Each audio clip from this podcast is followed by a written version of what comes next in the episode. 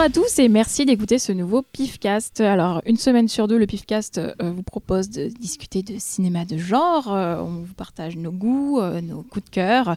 Donc, on commence toujours par l'œil du PIF, puis le dossier de la semaine. Aujourd'hui, on parlera de, du réalisateur Stuart Gordon et on finira en musique avec Cyril. Bonjour Cyril. Coucou. Et autour de cette table, il y a aussi Laurent. Hello. Et Xavier. Bonjour. Et surtout, il y a Véronique. Bonjour. Wonderful Véronique. Donc on commence par euh, l'œil du pif, donc le tour de table des films les plus marquants que vous avez vus euh, récemment. Tout à fait. Qui commence, Xavier Eh bien, moi, je vais vous parler d'un film polonais. Ah, ça y est, j'ai déjà perdu tout le monde, je suis sûr. Restez, restez. Donc, je vais vous parler d'un film Qu'est-ce qui que la s'appelle- Pologne? C'est où dans la carte? Voilà. Je vais vous parler d'un film qui s'appelle The Lure, alias Sorki Dansingu. Alias la femme à queue. Hein, pas mal, hein Ouais, je sais pas si ça se prononce comme ça.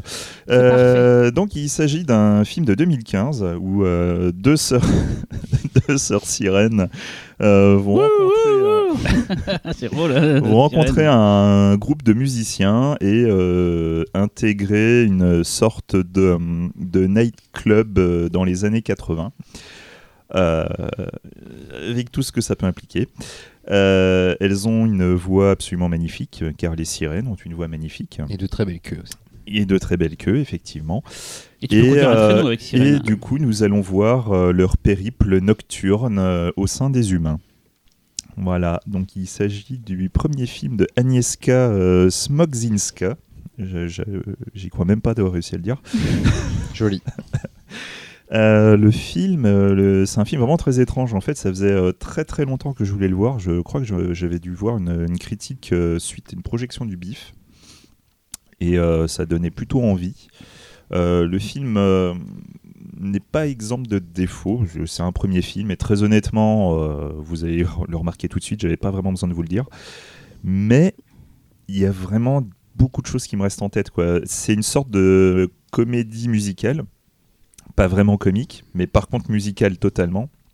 C'est aussi un petit peu horreur, c'est aussi un petit peu drame, c'est aussi un petit peu du conte. On a, on a des références à différents contes nordiques.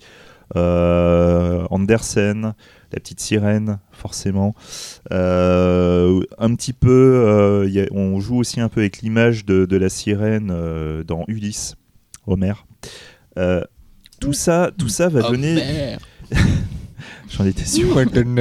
J'avais la femme, mais j'étais pas sûr de la faire correctement, donc je préfère. Et en fait, en fait on, a, on va arriver à avoir une sorte de film très spécial, très étrange, avec une ambiance que moi personnellement j'ai adoré. Euh, apparemment, alors forcément je peux pas vraiment le savoir, mais euh, la, la réalisatrice a vraiment réussi à retranscrire l'ambiance particulière de, des nightclubs polonais des années 80. Apparemment c'était quelque chose de, de- de très particulier à cette grosse époque. déconne. Ouais, si on veut. Un peu à l'ambiance de, du, du bar dans Calvaire, je trouve. Ouais, il y a un, peu de ça. ouais. Et euh, le film, euh, là où il est étrange, c'est dans sa structure. En fait, il y a des moments, euh, on sent clairement que la réalisatrice a te met une scène juste parce qu'elle l'avait en tête. Il n'a pas forcément de rapport avec le reste du film. Il y, a, il y a des moments où en fait le film avance très rapidement. Il y a des ellipses à certains endroits. Je ne pense pas que ce soit des erreurs. En fait, l'intrigue est quand même relativement simple, on va dire Un peu trop. mais- un peu trop, mais moi j'avais un peu l'impression que déjà de toute façon ce n'est pas le but principal cette histoire, et étant donné qu'on est dans quelque chose de très simple, de très classique, finalement les ellipses sont juste là pour dire bon écoute, tu sais ce qui va se passer, on va tout de suite à la fin, on est d'accord, bon voilà, et du coup ça va très bien. Si vous voulez vraiment regarder un truc basé sur l'histoire, c'est très important. Je pense que vous aimerez peut-être pas. Mais si pour vous l'ambiance, les images, euh, si vous voulez vraiment, c'est plus une expérience où la réalisatrice parle d'elle-même, parle du fait d'être une femme. Je pense que ce film peut vraiment vous intéresser. Enfin, quoi qu'il en soit, si vous le regardez, vous allez vous en rappeler, ça c'est sûr. Je, trouve que l'impression que j'en ai gardé, c'est que ça me semblait très appliqué dans le j'ai envie de faire euh, comme euh, un tel ou j'ai envie de faire comme un tel. Je, trouvais que ça, tu peux pas forcément pointer du doigt les influences. Par contre, finalement, en fait, toutes les scènes qui, sont, qui sortent un peu du lot, tu les as toutes déjà vues ailleurs. Et euh, il y a un peu un côté euh, très appliqué, même si c'est plutôt bien fichu parfois et assez surprenant. Mais ouais, ça m'a ça m'a fait laisser une, une impression mitigée. En revanche, j'ai une envie très personnelle. Je voudrais que tu me prononces là tout de suite le nom du chorégraphe. Oh putain. Juste pour, le- pour le plaisir là, s'il te Il y a un truc avec caca, non Non, non, c'est juste que ça a l'air impossible à prononcer. Il s'agit de Kaya Klodziejczyk. Il est super sympa, sache-le. Ouais. Voilà. Désolé, Kaya. si tu Moi, juste pour, pour information, c'est un film qui a fait beaucoup, beaucoup de festivals. Donc, moi, j'ai eu Ouais, l'occasion de voir. qui a euh, remporté énormément de prix. je l'ai vu à Fantasia, je crois. Et, et j'attendais beaucoup du film et j'ai trouvé ça nul à Yesh, en fait. Bah, moi, je l'ai vu à l'étrange festival. En compagnie d'Étienne d'ailleurs, euh, qui est un bénévole du PIF. euh, Qui est le monsieur technique beaucoup, du PIF. Voilà. hein. Euh, et j'avais adoré parce que je trouve que euh, les, les musiques, en fait, euh, Mm. ça m'a un peu pris, en- entraîné. Comme ça en salle, je m'attendais pas à ça. Et euh, non, j'avais beaucoup aimé. Après, Tu t'es levé, tu as chanté euh, pendant la séance. c'est ça. Il y, a, y des, il y a des digressions dans, il y a des digressions dans le film que moi personnellement j'ai adoré. Il y a un moment en fait, l'histoire va partir quelque part et finalement on tord l'histoire pour. Non en fait non finalement ça se passera pas comme ça. Puis finalement on revient en arrière et puis on fait autre chose en fait finalement. Puis ça- C'est- par rapport à il y a l'image des ça, sirènes, ça, casse quand même un peu le mythe de Splash ou de, de- de- des petites Ah, sirènes un peu propres. on euh. Faire The Mermaid de. Stephen Shaw dans le, dans le genre. hein. Ah, oui mais bon. c'est- Ouais, mais là, il y a un côté sexuel qu'il n'y a pas du tout dans Ouais. les autres films. Et j'ai trouvé dans The Lure euh, que c'était un peu trop self-conscious, un peu trop. Regardez, je m- j'ai des références et je vous les montre et je suis content de montrer la cette séquence machin. C'est- Je trouvais ça pas trop, euh, c'est pas honnête, mais je trouvais ça pas trop, euh, comment dire, euh, pas frais, mais tu vois, genre, euh, comment expliquer euh, Non, mais je vois ce que tu veux dire. c'est voilà, Spontané. Spontané, Ça rejoint- merci. Ça rejoint un peu ce C'est que comme je... des spontins, mais Voilà. Je, c'était je, je- je peux comprendre, je peux comprendre, mais euh, non, je crois dois, que tu dois accepter ce que j'ai dit et non du tout, jamais. Et du coup, je conseille à tout le monde de le regarder et n'hésitez pas à donner votre avis si oui ou non Bah, c'est le The Lure est une merde ou Non, quelque dit, chose non, de mortel. C'était nul à Yesh, j'ai dit. C'est pas que c'était une merde. hein. Excusez-moi. C'est pas le. Euh, Laurent, Euh, moi, je vais faire ça. Je vais vous parler de mon film préféré Ah, tous les temps. de tous les temps. Ah. Même Por- si euh, Porky's. T'avais Même- rien préparé, c'est ça Il rigole, mais en plus. tu, viens, t'as- tu savais ou pas Non. le rire. ça s'appelle le rire nerveux. Il Euh, car- non, il non, caresse un chat de- dans ses bras là. Non, non, j'ai- revu euh, mon film préféré parce que je le regarde euh, très fréquemment. Euh, ça s'appelle euh, Phantom of the Paradise de Brian De Palma, film de 1974 qu'il a tourné euh, après Sœur de sang et avant Obsession. Euh, pour moi, c'est le film où le premier film de la période où il a dominé pour moi tout le cinéma mondial, c'est-à-dire jusqu'à Scarface. Où entre ces deux films-là, euh, personne ne lui arrive à la cheville, je pense, mais bon, c'est mon avis. Euh, avec un pic au moment de Blowout. Euh, Phantom of the Paradise, bah, j'espère que vous connaissez tous. Si c'est pas le cas, une fessée et on va voir le film tout de suite. Euh, donc euh, l'histoire d'un, c'est, le mélange du mythe de Faust, du fantôme de l'opéra. C'est un opéra rock horrifique sur un, compositeur qui se fait voler sa musique par un producteur qui veut l'utiliser pour ouvrir son, nouveau temple du rock. C'est avec, euh, ça va me revenir, euh, William Finlay, qui est un habitué euh, du cinéma de Brian De Palma, qui jouait d'ailleurs dans Sœur de sang. Euh, c'est avec Paul Williams, immense compositeur de pop musique euh, qu'on a récemment vu dans Baby Driver euh, de Edgar Wright, qui joue un petit rôle dedans, euh, et qui joue là le, le, le- le voleur de musique, qui Swan. est Swan, qui est le, le boss de Death Records. Euh, et puis Jessica Harper hein, de Suspiria, bien sûr. Euh, voilà, donc euh, un trio euh, euh, de choc pour. euh, putain, je suis fatigué. Euh, euh, un, Euh, tri- choc, choc, un- un choc. choc, non, voilà, je- je- en fait, ce, ce film m'intimide parce que j'arrive jamais à être à Oh. la hauteur de, de, de tout ce qu'il provoque en moi. Et il y a tout dans ce film, en fait. Euh, déjà, pour, euh, dans le cinéma de, de Palma, c'est quand même un petit peu une. C'est le- peut-être la dernière fois où il va utiliser des tics qui lui, a- qui lui sont venus de sa période théâtrale, euh, fait euh, notamment Dionysos in 69, qui était une espèce de représentation euh, théâtrale, de théâtre avant-gardiste extrêmement outré. Et on en retrouve des traces dans le final, notamment de Phantom of the Paradise, euh, avec, euh, avec, des, avec des courtes focales, fisheye déformant sur des visages grotesques et une espèce de sarabande infernale complètement folle. Je sais pas, il y a tout dans ce film en fait. C'est la musique est déjà extraordinaire. C'est peut-être une des meilleures BO jamais faites. Cyril, putain, il confirme pas. Mais non, mais ça, je voulais faire, je voulais faire la fin du truc, genre ouais, bof, le film, enfin j'adore le film, je voulais faire style le, le mec aime pas, mais en fait non, il la BO bien sûr. La Elle- BO extraordinaire. Elle tue sa race. composé euh, par Paul Williams, donc euh, l'acteur qui joue Swan. Euh, c'est euh, c'est un film aussi sur, sur la culture, qu'est-ce qu'elle va devenir aux mains des gens qui ne pensent qu'à l'argent. Euh, c'est De Palma qui réfléchit déjà à euh, aller bosser pour les grosses majors, puisque c'est son dernier film indépendant, même s'il a été euh, distribué, je crois, par la Fox plus tard, mais c'est son dernier film indépendant. je dis pas une connerie, non, je crois que c'est la Fox. C'est son dernier film indépendant avant Obsession, qui sera, je crois, son premier film pour une, pour une major. Et voilà, c'est un- c'est grand. C'est un film très somme, grand. c'est un film pour un réalisateur, c'est son. C'est un film somme pour alors que c'est c'est pas forcément son apogée parce que stylistiquement il aura euh, des pics euh, encore plus euh, on va dire impressionnants euh, visuellement. En revanche, euh, puis bon, film somme, c'est finalement, je, je crois que c'est quoi, c'est son cinquième long métrage peut-être. Euh, il entendra encore euh, 10 derrière au minimum, donc c'est difficile de dire que c'est son film somme. C'est peut-être le film somme d'une époque. dans- Les 70s. de les 70 sur le côté cinéma psychédélique et en même temps qui est conscient de sa propre mort. Euh, c'est peut-être un quelque part c'est peut-être un, film de un des derniers films du, du- nouvel Hollywood qui soit libre aussi. euh, euh, puisque De Palma a fait partie de ce nouvel Hollywood, même s'il en était un peu à l'écart.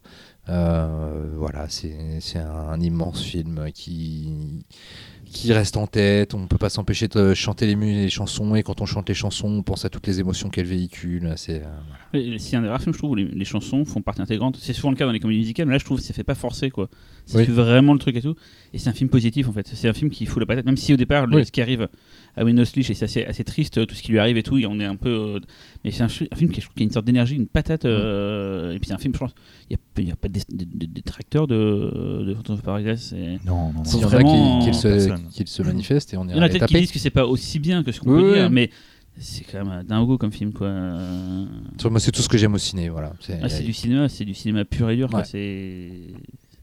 J'ai pas grand chose à dire. Ah ouais, moi, c'est pareil, je hein. saurais pas trop quoi dire, mais j'ai envie de dire, comme sur The Lure, j'ai été emportée par les chansons. c'est nul à Yesh. Ah non, Ah non, mais le, le- le film est absolument mortel. C'est un des meilleurs de Palma. C'est une claque quand on le regarde pour la première fois. très coloré. Euh, euh. juste pour le petit détail, euh, la version que tout le monde euh, a vue est en couleur. jusqu'à fait, maintenant c'est en noir et blanc. euh, n'est pas en fait la première version, puisque si je me souviens bien, le, le logo de Death Records a été, euh, a. modifié au dernier Ouais. moment. Parce que Et- je me rappelle plus la raison d'ailleurs. Je sais plus exactement Mais ça se voit sur les versions actuelles. On voit qu'il y a Voilà. une espèce de trucage vidéo un petit peu Exactement.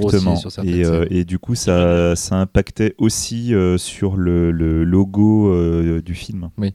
Voilà. Il y a, bah, pour le petit détail, il y a beaucoup de, de fans en fait qui, qui, qui rebidouillent les films après pour qu'ils ressemblent plus Les à ce que les, euh, voilà les recuts. Il y a eu d'ailleurs. euh, Et il y a eu, je sais qu'il y a un, Kane qui récemment euh, Voilà. a été Qui- qui entièrement lui- refait. Ouais, qui avait été euh, entièrement refait, qui du coup euh, est devenu officiel par la suite, puisque la dernière édition Blu-ray contient ce, bah, c'est ce c'est pas mec qui a vu ce truc-là. c'est, euh, Mais c'est quoi le titre français d'ailleurs C'est. L'esprit de Cain. L'esprit de Cain, et il a vu le, le- ce montage, il dit bah effectivement c'est ce que j'avais écrit dans le scénario, et le mec a retrouvé le scénario, il a refait le montage pour que ça, ça Voilà. Et corresponde. il y, a un, il y a un recut de Phantom of the Paradise où ils ont réinséré tous Le les logo. bons logos au bon moment. euh, mais voilà quoi. C'est vrai que l'effet, j'avais jamais fait gaffe, mais l'effet il flotte un peu, c'est bizarre. Ouais, ouais. Voilà, Euh, c'est ça. Bah, ouais. c'est- c'est pour cette raison-là. Notamment, je crois, c'est quand il descend de l'avion et qu'il fait une espèce de conférence Ouais. de presse et il y a sur la- l'estrade devant lui, il y a le logo. Mais il est bien le logo avec le- l'oiseau euh, à l'envers. Ah il est. je- C'est quoi l'autre l'autre euh, logo, c'est un Je, tournevis. je, ça. je sais plus ce que c'est En fait, exactement. ça ressemblait, à un- ça ressemblait très fort à un logo existant et je crois que ça a posé problème. C'était Nike, c'était la virgule. Ils se sont dit merde. Voilà, donc si vous ne l'avez pas vu, euh, faites-vous plaisir. Euh, je parle de, de, de Oui, mon œil du vas-y. Vas-y, montre-nous ton œil. Euh, pour, euh, pour une fois, je ne vais pas parler d'un film, je vais parler d'une série, mais vous allez voir, c'est pas très éloigné du cinéma. En fait, c'est une série qui Il y a des images aussi, Je vais ça faire comme euh, Cyril, je vais faire du teasing. c'est une série qui, était- qui existe depuis 2015, euh, qui est issue d'une franchise de cinéma euh, créée par Sam Raimi, n'est-ce pas? Ah, C'était, ce dont je voulais parler après, Non, je te jure. vrai, Alors, je vais trouver autre chose, je vais trouver autre chose connectés. entre temps. Non, mais- mais c'est pas grave. Alors putain, c'est dingue. Euh, du coup, Tout ça pour vous dire qu'on ne se concerte pas et que nous avons tous Ah, mais la je jure, surprise. j'avais ah, vu la surprise sur son visage. J'avais pris de parler de ça et j'ai fait merde, j'espère que c'est pas ça. Et, et merde, bon vas-y, fais ton truc, je trouve Ah, autre chose. Peut-être que tu vas parler de la même chose que moi, c'est que bon alors du coup euh, cette série elle existe déjà depuis trois saisons donc elle, est- elle se normalement se situe après après Ah, Evil Dead pas 3. encore, oui. Ah oui pardon, H c'est Dallas. versus H versus Evil Dead, elle se situe après Evil Dead 3 et là on a déjà la saison 3. Euh, donc c'est quand même Sam Raimi qui est derrière la prod etc. Bruce Campbell a repris le rôle de H avec beaucoup de bonheur visiblement il est très investi dans le rôle et dans le, dans le projet. les même, crois, producteurs, dans la prod. Euh, et en fait, je voulais juste dire aux gens qui n'aiment pas les séries, euh, H versus Evil Dead, c'est pas une série, c'est juste des, séries B de 25 minutes euh, mises bout à bout. Et chaque, chaque épisode, il y a une espèce de séance d'ouverture, euh, une séquence d'ouverture, pardon, euh, qui est toujours hyper gore et, outrancière. Et après, il y a toujours beaucoup d'humour pendant tout l'épisode. Et en fait, je voudrais vraiment parler d'un truc qui m'a marqué. Et je sais pas si c'est pour ça que toi tu voulais en parler. C'est de l'épisode 2 de la saison 3. Ah non, je suis pas là moi. Ah, j'ai Ah. pas vu encore non plus. Moi, je suis qu'à l'épisode, euh, je suis à la moitié de la saison 2 en fait. euh, Alors, tu je pense tu as que pas encore vu la scène de l'autopsie? Enfin, dans, dans, le, dans, la, dans la morgue, si? Ah, je suis- Dans la saison 2 j'ai pense que- la voiture maudite, j'ai vu après ça. euh, Je pense que dans non, chaque saison, il y a un gros euh, morceau de bravoure. Je pense tu que effectivement dans la saison 2, c'est ça- cette, Cette scène. scène, elle dans est- Ah, juste- et tout là. Ouais. Oui, quand il se- s'enfile Ah oui, le mec sur la tête, mais elle est juste extraordinaire cette scène. euh, J'en parlais quand Véronique aura fini sa, rubrique. non, mais du coup, dans, la, dans la saison 3, il y a quand même une scène qui m'a beaucoup marqué, mais ne vous inquiétez pas, ça spoil rien du tout. En gros, Ash est, est, est dans une banque de sperme, pour des raisons que je n'évoquerai pas tout à fait. Et euh, il cherche l'inspiration en regardant un magazine euh, imagé, on va dire. Et euh, l'image. Mais- Et là, j'ai il y a une photo de. Cyril, c'est ça Véronique, c'est quoi euh, Je sais pas compris. Il y a une dame en photo. C'est-à-dire, je comprends pas. je- Et donc, la, des fait, la dame et en fait, la photo commence un tout petit peu à s'animer et on entend quelques notes de Take On Me de AA. Oh. Et là, on se dit, ah, trop drôle. Et en fait, trop drôle avec l'accent, attention. Ah là. Et en fait, euh, et en fait, oui, ils le font. C'est-à-dire qu'ils font une scène entière sur du AA. Euh, C'est-à-dire qu'il y a cette fausse amorce où on se dit ils vont pas le faire. Bah si, ils le font parce qu'ils font tout dans cette série. Ça, tout est fou. un- Pour n'importe qui sur Terre, c'est le meilleur moyen de convaincre quelqu'un de regarder cette série. C'est ça en C'est fait. ça. euh, ce que je viens de dire. Alors du coup, il faut pas perdre de vue que toute cette scène où il va se battre contre le magazine se passe toujours dans une banque de sperme où par ailleurs quelqu'un est possédé et donc va prendre ce qu'il a sous la main pour se battre avec H. Ah, mais Voilà. ça, c'est ouais, mais ça, c'est pompé sur Tête 2, ça. Ah bon? Ah oui, dans Tête 2, il y a une scène d'une banque de sperme où. euh, T'as vu peut-être deux, toi? Bah, bien sûr, j'ai vu Tête Pauvre. 2. Et, où, euh, et où- où je ne sais plus dans quel concours de circonstances, à un moment donné, euh, Mark Wahlberg euh, voit toute une euh, Ah oui. étagère de boîtes de, de boîtes de sperme lui tomber sur la gueule et il est recouvert de plein de sperme différents. Enfin, Franchement là, c'est beaucoup plus musical et créatif et comme dans une émission très musicale. J'étais a- par la musique. Hein. et voilà. voilà. Donc voilà, c'était. Donc je pense que si vous Bien. voulez euh, vous réveiller de bonne humeur, regardez cette scène avant de- Avec- d'aller au Avec boulot. un petit peu de sperme. Voilà. Mais, mais c'est marrant, c'est que j'avais vu le premier épisode, d'ailleurs réalisé par Sam Raimi, au moment où c'est sorti, et j'étais comme un fou parce que c'est ma, c'est ma trilogie préférée de- de- d'horreur. J'adore cette saga et l'idée d'un- d'une série télé, saga. saga Africa, et l'idée d'une d'une d'une série qui, qui euh, serait enfin la, cette fameuse Evil Dead 4 qu'on n'a jamais eu, ce qui d'ailleurs est quasiment euh, la première saison Mhm. de de Evil Dead. Après ça part sur autre chose, mais et c'est, j'avais vu ce premier épisode, j'avais peut-être vu le second, je sais plus, j'avais laissé tomber, et là, toujours pareil, comme quoi il y a des, il y a des, des- ça se suit dans nos, nos pifcasts. Via notre, mon abonnement Netflix, j'ai pu continuer à suivre du coup H vs Evil Dead. Et ce qui est bien, c'est que ça dure 20 minutes chaque épisode, Mais donc en c'est fait, ça. tu les enchaînes facilement. C'est, pas répétitif, c'est que c'est pas non plus à chaque fois des trucs ouf, mais c'est vraiment plaisant, c'est l'humour pas toujours ouf, mais, mais ça va encore, et surtout c'est très généreux en gore, c'est plein de bonnes idées tout le temps. Il y a, euh, euh, merde, Bassett, euh, euh, le mec qui avait fait, tu sais, euh, Silent Hill 2, là, comment il s'appelle euh, Oui, Michael J. Ba- Michael J. Bassett, voilà, c'est lui ouais. qui réalise beaucoup apparemment d'épisodes et il est très généreux sur les effets gore prosthétiques. Il y a beaucoup d'effets Ouais, en réel et tout. fait en plus. Et surtout le premier, le premier, la première saison, c'est vraiment pour un amoureux d'Evil Dead, c'est un, un plaisir de, de suivre parce que c'est, ça aurait pu être Evil Dead 4 en fait. euh, et jamais avec une, ils auraient jamais eu toute la latitude qu'une série permet, c'est-à-dire en longueur et Mhm. en exposition. Tous les personnages qui suivent euh, Bruce Campbell sont vraiment bien croqués. Alors moi c'est la honte parce que je savais pas que la, la fille qu'on voit souvent, la, la- la sorte de nana, euh. Ouais, euh, Je savais pas que c'est Xena. parce que j'ai jamais vu, j'ai jamais vu Xena ma vie en fait. J'ai- Xena, Ouais, Non, mais- Xena. je suis né- je suis né avec un gros défaut qui s'appelle le bon goût et j'ai jamais vu Xena en fait. Cela dit, moi j'ai dû voir un épisode et demi. T'as regardé Hercule toi plutôt, c'est ça non plus et en fait je savais pas que c'était et je me dis pourquoi il est vachement pourquoi il est vachement mis en avant et tout euh, et puis en plus c'était un peu une mille je me dis, c'est bizarre qu'ils aient mis ça et tout tu vois et après j'ai découvert que c'était bon parce que j'ai reconnu par contre Ted Remy qui apparaît euh, et qui Oui. produit Xena machin et tout enfin, donc j'ai j'ai reconnu un peu tout ça et j'ai une question pour ceux qui ont vu plus loin que la moitié de la saison 2 comme moi j'ai l'impression que Evil Dead 3 est complètement éludé en fait dans la série ils en parlent jamais en fait il y a jamais rien qui a rapport avec Evil Dead 3 en fait Bah, c'est quand même le, le- le début de la saison 1. Ça, ça se situe vraiment un peu plus tard qu'il est revenu dans la il y ville. a euh. constamment le 1 et le 2 qui sont cités il y a des extraits du 1 et du 2 Ah, tu parles vraiment des citations visuelles ou des. Ouais, ou même que, que- Ouais. que tout ce qui peut se passer dans le 3, j'ai l'impression que ça n'a jamais d'influence. C'est pas impossible, ouais. Mm. Parce qu'il parle beaucoup de la cabane, de sa fiancée, Ouais, ouais. de sa sœur, etc. Parce qu'en mais- fait, je pense que les deux premiers c'était euh, Renaissance Pictures, donc c'était la boîte de Sam Raimi, et c'était aussi euh, Dino de la Laurentiis. Je suis pas sûr, si je crois qu'il a fait le 3. Enfin, il y avait des problèmes de droit droits qui font que. Dino les- De Laurentiis, c'est le 3. Ouais, 3, mais il a fait aussi normalement le Il y a le 2. deux, il a ouais, fait le le 2 et deux, le 3, ouais. pas le premier. Et je me dis, tiens, c'est marrant, peut-être qu'ils n'ont pas les droits du 3, mais je me suis dit, tiens, c'est con. Le 3 n'est jamais cité euh, du coup euh, dans la série, mais j'ai pas été plus loin que la Après, je l'ai vu qu'une fois, je pense, le 3. Donc peut-être qu'il y a des choses qui m'ont échappé, euh, des références que tu Non, toi, mais tu c'est vrai, il me semble, il me semble qu'il n'y en a pas des masses non plus. Mais euh, du Mais coup, je tu préfère voulais la en parler aussi. euh, mais euh, enfin, on est d'accord que ce qui se passe dans la, dans la série, euh, j'ai l'impression qu'il n'y a plus de films où- dans lesquels on voit ça aujourd'hui. Donc c'est quand même assez euh, euh, transgressif. C'est c'est un vrai plaisir là de se dire, ah, il y a vraiment du gore euh, hyper Mais outrancier. personne n'en parle trop de cette série, en fait, c'est bizarre, parce qu'elle passe un peu dans, sous les radars. J'entends toujours tout le monde parler des mêmes séries, les milliards de Ouais. mêmes séries Ouais. tout le temps. et- T'a- t'a- T'avais vraiment un gros buzz euh, quand la première saison a commencé. Ah, J'ai l'impression que pas ouais, depuis. euh, C'est diffusé sur OCS. C'est maintenant. C'est un, un mec de la sauce de Zombies là, qui m'avait dit tu regardes la saison 2, c'est ultra gore quoi. Ouais. Il avait je, raison, préfère, je c'est- préfère largement la 2 à la 1. En fait, la 1 s'affranchit de la saga Evil Dead et clôt du coup cette fameuse fin de. Et ça, d'ailleurs, la fin de la saison 2, était assez- la saison 1 est assez, punk aussi. Je dis beaucoup le mot punk, mais voilà ça. Et du coup, la saison 2, elle est assez libre, elle est libérée du Mm. coup de le carcan Evil Dead et du coup part sur autre chose en fait. Euh, La 2 me fait pas mal penser à certains films de Stuart Gordon. Ah, et ou de, de euh, Carpenter aussi, parce qu'il y a la séquence de la voiture Ouais. euh, dans un Oui, épisode qui du est 2 qui fait très. Christine et qui est vraiment très bien fait et tout. Et euh. puis, dans la saison 2, il y a l'homme qui tombe à pic. Ah oui, c'est vrai qu'il fait le, Juste, père de, qui- de, qui, fait le père de H. Je trouve ça assez génial. Bon, Major. allez à toi, Cyril. Donc bon, du coup, bah, du coup, je voulais parler de- pour une fois d'une série télé. Donc, euh, bah, je- et pour finir ma saga euh, Netflix, du coup, je vous parler d'un film que j'ai vu sur Netflix aussi, mais qui n'est qu'un vaisseau parce qu'un film que j'ai vu ailleurs plein de fois, qui est Steak de Quentin Dupieux, Ah, que j'ai dû voir. En fait, je, me souviens de l'avoir vu. euh, toi aussi, Film t'as rien préparé. non mais non non tu vois tu vois. Non aussi parce que je l'ai vu du coup grâce à Netflix parce que le film est disponible qu'en DVD sur, sur Terre en fait et il est en HD sur Netflix. Et c'est aussi pour ça que j'ai pris le moment c'était surtout pour voir Steak en HD comme quoi des fois quand on est fan je me souviens avoir vu ce film là parce que j'aimais bien ce que faisait Quentin Dupieux. Il faisait, il faisait les clips de ses propres chansons donc Monsieur Oiseau. Et j'aime bien son univers. Et quand il a annoncé son premier film j'ai fait tiens c'est intéressant. Je me souviens être allé à la séance la, c'était la, la- la semaine de la fête du cinéma la salle était remplie, apparemment beaucoup de fans d'Eric Ramsey qui sont partis, mais genre, mais littéralement pendant tout le long de la séance, ils partaient, ils quittaient la séance. J'ai regardé leur portable, ils étaient énervés par le film, et moi je me, mais je me gossais, je riais, je- j'en pleurais de rire devant ce film. Je l'ai conseillé à plein de potes qui ne me croyaient pas au départ, qui me disaient mais non tu hallucines et tout. Ils sont allés le voir tous et ils m'ont tous dit mais t'as raison, c'est une tuerie. Et c'est je crois le seul film de ma vie que j'ai vu quatre fois en une semaine. C'est quoi ces potes? Non parce que voilà, et ce film m'a mais vraiment, je, je prends l'expression que dis souvent, m'a rendu fou.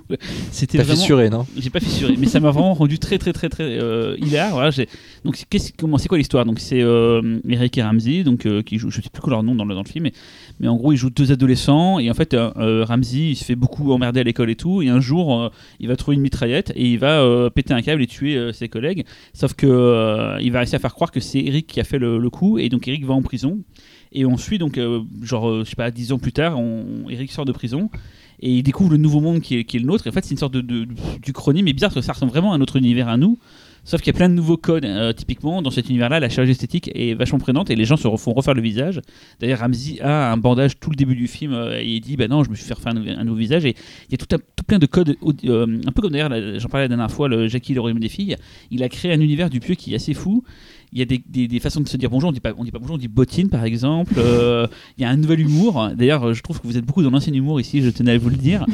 Et le film est drôle, est drôle. Et visuellement, c'est super beau. C'est tourné en pellicule. Après, d'ailleurs, Dupieux a pas été très content du, du- du tournage et a été trouvé ça très très lourd. Il a préféré partir sur donc, les tournages en appareil photo. C'est vrai qu'il a fait Rubber après, qui depuis s'est un peu donné sa marque de fabrique.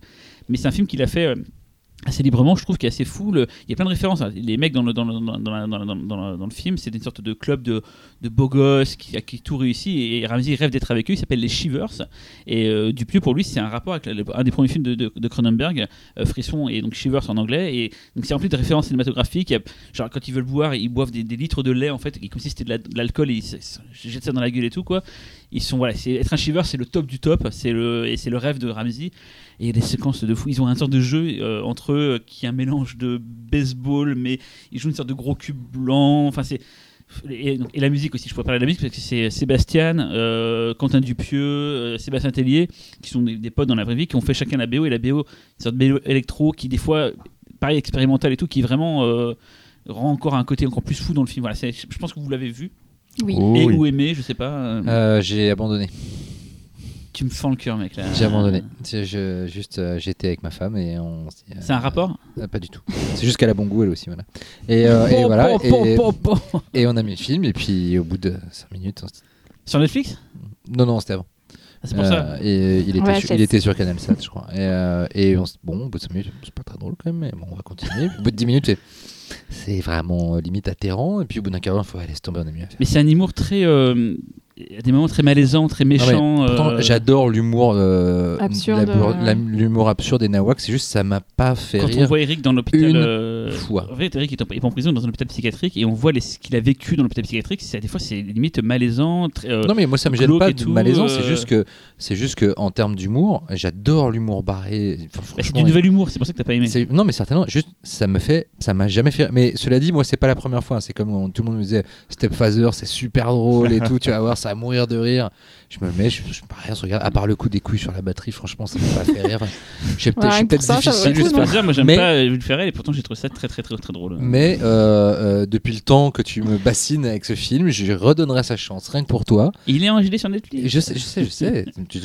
Je, crois que tu, quand tu nous avais déjà dit que tu as pris Netflix, tu l'avais fait rien que pour ça. Donc, je le re-regarderai rien que pour toi et euh, je te dirai à nouveau que c'est de la merde. Ah, c'est gentil. Cool. Ça fait plaisir. C'est, c'est Xavier, t'as l'air euh, d'accord Ah bah écoute, euh, moi je, je- j'ai été avec ce monsieur une des quatre fois où il l'a vu, donc. euh, Ah ouais, on l'a vu ensemble, euh. Oui, oui, oui, avec Laurent aussi. Qui riait à l'avance aux Et tu- blagues, tu insupportable. Laurent, pas moi. Moi je découvrais, ouais, ouais, Et je- t'en avais pensé quoi Je me souviens euh, moi tout. j'avais adoré. hein. Parce qu'ils ont un J'avais autre ami, adoré. ils ont un autre ami qui s'appelle Laurent. Donc, euh, Oui, voilà, oui, c'est pas le pas, même. pas le Laurent ici. Voilà. Et euh, non, c'était génial. Moi, j'ai trouvé, j'ai trouvé ça absolument mortel. Moi, les, les- tous, tous les trucs, la bottines, les. euh, On devrait ouvrir le, pifcast en disant c'est- bottine maintenant. non Bottine, bah, sur le forum de Zone euh, on se dit bottine quand on se dit bonjour en Ah. fait. Voilà, quoi.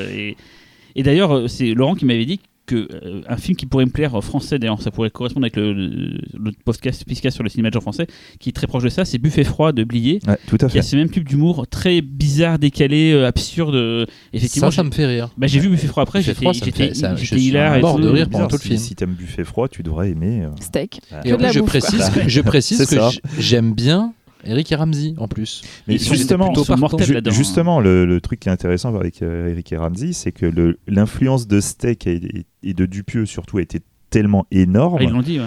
ça, ça a modifié leur, euh, leur humour. Surtout à Eric eux. d'ailleurs. Ramsey moins, Surtout, mais Mais ouais, ils ont dit qu'avant ils faisaient de la merde. Ils disaient avant on était dans le four, on faisait de la merde. Là on a Voilà, mais- euh, et Dans du la coup- tour Montparnasse infernale, chef-d'œuvre, Et du t'as une tâche piscine, enfin c'est merde. très bien, mais c'est autre chose en fait. Enfin, là, un après, après c'est ce qui a amené, euh, justement, c'est ce qui a amené Seul Tout, qui est, Qui est qui, très vaut, bien. qui vaut ce qui vaut. euh, moi, je trouve qu'il est à moitié génial. Oh, mais j'adore. moi. Ouais, Rien que pour le passage avec Cœur de loup dans la voiture. euh, oui, c'est vrai.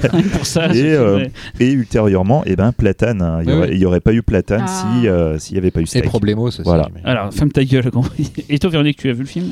Alors, je l'ai vu en 2007, hein, lors de sa sortie, ce qui nous fait donc à peu près 11 ans, n'est-ce pas Putain, C'est vieux. bordel. Euh, mais en fait, j'avais bien aimé sans plus. Et après, j'ai vraiment beaucoup aimé les autres films qu'il a fait euh, par la suite. Euh, Je pense que c'était son premier film, euh, plus ou moins. Donc, euh, je suis moins fan. En fait, dans- c'est son premier vrai film. Avant, il y avait eu non-film. Ouais. Ah oui, c'est mais vrai. euh, je sais plus. Je crois C'était qu'il un a- moyen métrage qui est Ouais. avec l'argent qu'il a gagné Voilà, de, de Monsieur Oiseau. euh, Flatbeat. Parce que oui, c'est pour ça qu'il avait fait le clip Flatbeat avec une peluche, donc Flat Eric, Mhm.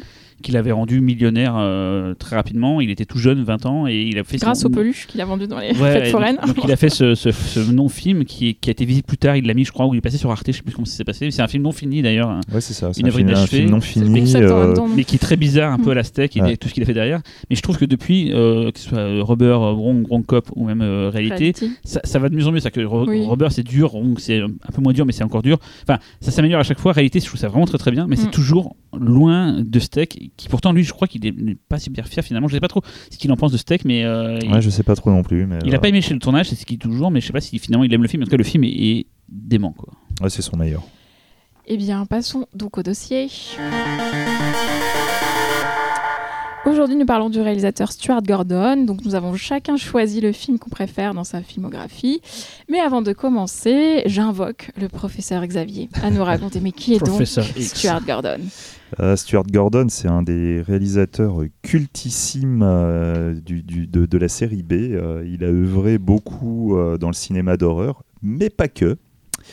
Donc je, je me permets un petit point, euh, histoire de, de réhabiliter le, le monsieur. Il faut savoir qu'à la base, Stuart Gordon, euh, quand il a fait ses études, se- il- voulait faire des films déjà. Donc il, voulait, il se destinait à des- des études de réalisation. Sauf qu'il n'a pas pu les faire et il s'est réorienté. euh, il a fait des, des- des études pour devenir acteur. Suite à ça, en fait, c'est devenu un homme de théâtre. Et plus précisément, il s'est euh, concentré sur un type de théâtre, euh, un théâtre expérimental et politique, qui euh, lui a permis, après, avec sa femme, Caroline Purdy, de créer le Organic Theatre, qui euh, du coup a pu euh, a, créé à l'époque énormément de c'est entre c'est entre le théâtre et le happening. Pour essayer de vous donner un rapport imaginez pour ceux qui connaissent What a Flash What a Flash aurait pu être fait par Stewart Gordon hein, complètement Euh, par exemple dans le Organic Theatre euh, une de leurs pièces qui était assez célèbre euh, c'est une pièce où en fait ils enfermaient littéralement le public euh, dans, dans- dans- dans une salle et commençaient à insulter, à humilier ce public. Et, le, et cette pièce ne s'arrêtait qu'à partir du moment où le public se décidait enfin à arrêter la pièce. C'est assez proche de ce que ce qu'a pu faire De Palma. Et d'ailleurs, c'est quel film de De Palma avec De Niro? C'est pas. Ah, crotte. Euh, Ah oui, euh, euh, Greetings. Greetings, Greetings, ça, où il y a une ouais. scène comme ça de, de théâtre expérimental où le public se fait insulter. C'est un truc racial, je crois, avec des blacks qui, qui inversent le- leur rôle avec des Ouais, blancs. et tout. Et du coup, avec euh, le Organic Theatre, euh, il a pu rencontrer euh, une personne qui, à l'époque, n'était pas encore très connue, qui était donc David Mamet, qui va devenir par la suite un des grands dramaturges d'Hollywood. Euh, la Très prisonnière pratique pour jouer aux jeux vidéo aussi, les mamettes. Oh, ça, moi. Oh J'aurais- mon dieu, mon dieu. J'aurais jamais pensé à ça c'est très bien, euh, Laurent. Je, je plus sois. Donc, euh, suite, à, suite à son succès au théâtre, il s'est mis à la réalisation et euh, bien qu'il ait un premier film qui s'appelle. euh, Enfin, premier film. On considère comme son premier film Bleacher Bumps, qui est en fait une, euh, une captation d'une de, de ses pièces de théâtre. Son véritable premier film est donc Reanimator en 85. Ce film, en fait, euh, la carrière du film a vraiment explosé suite euh, au marché du film de Cannes euh, qui a eu un excellent bouche à oreille. C'était un truc de fou furieux et c'est vraiment ce qui a lancé la carrière de réalisateur de, Stuart Gordon. Donc par la suite, il a réalisé des films essentiellement dans le cinéma d'horreur, mais pas que. On peut noter une influence littéraire qui est quand même toujours très très présente chez lui. Il a fait énormément d'adaptations de romans ou de nouvelles. Parmi les auteurs qui reviennent le plus régulièrement, il faut citer euh, Lovecraft. Donc quand même euh, quatre films plus un épisode de Master of Horror. Et Edgar Allan Poe, où là il a réalisé un film plus un autre épisode de Master of Horror. Et en dehors de ça, ça c'est le petit détail qui tue, il a aussi une carrière de scénariste. Et donc vous savez sûrement qu'il est l'auteur de Chérie, j'ai rétréci les gosses et le co-auteur du Body Snatchers de Ferrara.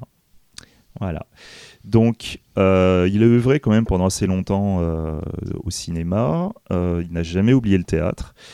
Et on peut quand même dire que dans ses filmographies, il est juste parmi les meilleurs films d'horreur. Enfin, là, facile, en pensant. J'ai déjà trois films qui sont cultes rien que dans le cinéma d'horreur. Après, je sais pas ce que vous en pensez du monsieur. Euh. Bah, Non, il est je me euh, casse. Allez, hop là. Bon, on Ah, va non, peut-être bah. attaquer justement sur les films. Déjà, moi, j'ai- euh, J'ai j'ai un souvenir personnel. Euh, Gérard May, euh, 15e édition. Euh, excellent jury euh, cette année-là, Gérard May, euh, composé de à peu près que de grandes figures du, du genre. Stuart Gordon était euh, dans ce jury. Je me demande même si c'était pas lui le président Non, du jury. euh, Ah si, c'était lui le président, t'as raison. C'était lui le président ouais. du jury. Il y avait Jess Franco notamment. Takeshi Shimizu. euh, Voilà. Et, et pour les 15 ans, le festival avait organisé une soirée dans, sur la, dans la patinoire avec un, un buffet de folie, de la bouffe partout.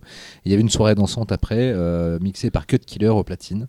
Et donc je me rappellerai toujours quand même ce soir-là où tu avais donc Cut Killer qui balançait du Jackson 5 et il y avait Stuart Gordon dans un pull totalement out of this world, euh, très euh, du coup dans la thématique puisque c'était des petits rennes, euh, des petits sapins de Noël euh, tout bariolés sur son pull qui dansait comme un déglingo sur la scène sur du ABC mixé par Cut Killer. Et il y avait Takashi Shimizu qui ne lâchait jamais son caméscope, qui était autour de Stuart Gordon, qui faisait des espèces de travelling circulaire autour de lui et qui le filmait en dansant en disant Yes, Stuart, yeah, go, Stuart. Voilà. Show me C'était- your dick, Stuart. c'était, une petite euh, vision euh, que, je, que je garde en mémoire avec affection. Voilà. Que dire après ça? que J'ai oui. envie d'aller patiner là. Pas vous Euh, Euh, on- peut-être euh, qu'on peut faire les films en ordre Ouais, du chronologique. coup, je me disais, on commencerait avec Eh Cyril, Ce sera du coup. donc Reanimator. Chro- chro- chronologique. Donc, Reanimator, qui aurait pu d'ailleurs être dans le dernier Pifcast, dans les films qui mélangent humour Tout à fait. et euh, du coup horreur. Euh, donc, on a, quand on a assez réparti les films, on s'est dit tiens, qui parle de quoi? Moi, j'avais hésité sur plein plein de films, et finalement, je me suis dit voilà, euh, allons aux fondamentaux. C'est le film qui m'a vraiment fait découvrir euh, une, partie de ma cinéphilie. Euh, Tu parlais de Gremlins 2 toi, quand tu, quand tu as la dernière fois, mais moi, c'est vrai que Reanimator, via les vidéoclubs, via Mad Movies, c'était un film que j'ai fantasmé beaucoup avant de, avant de le voir, et quand je l'ai vu, j'ai vraiment. Pris une baffe euh, monumentale.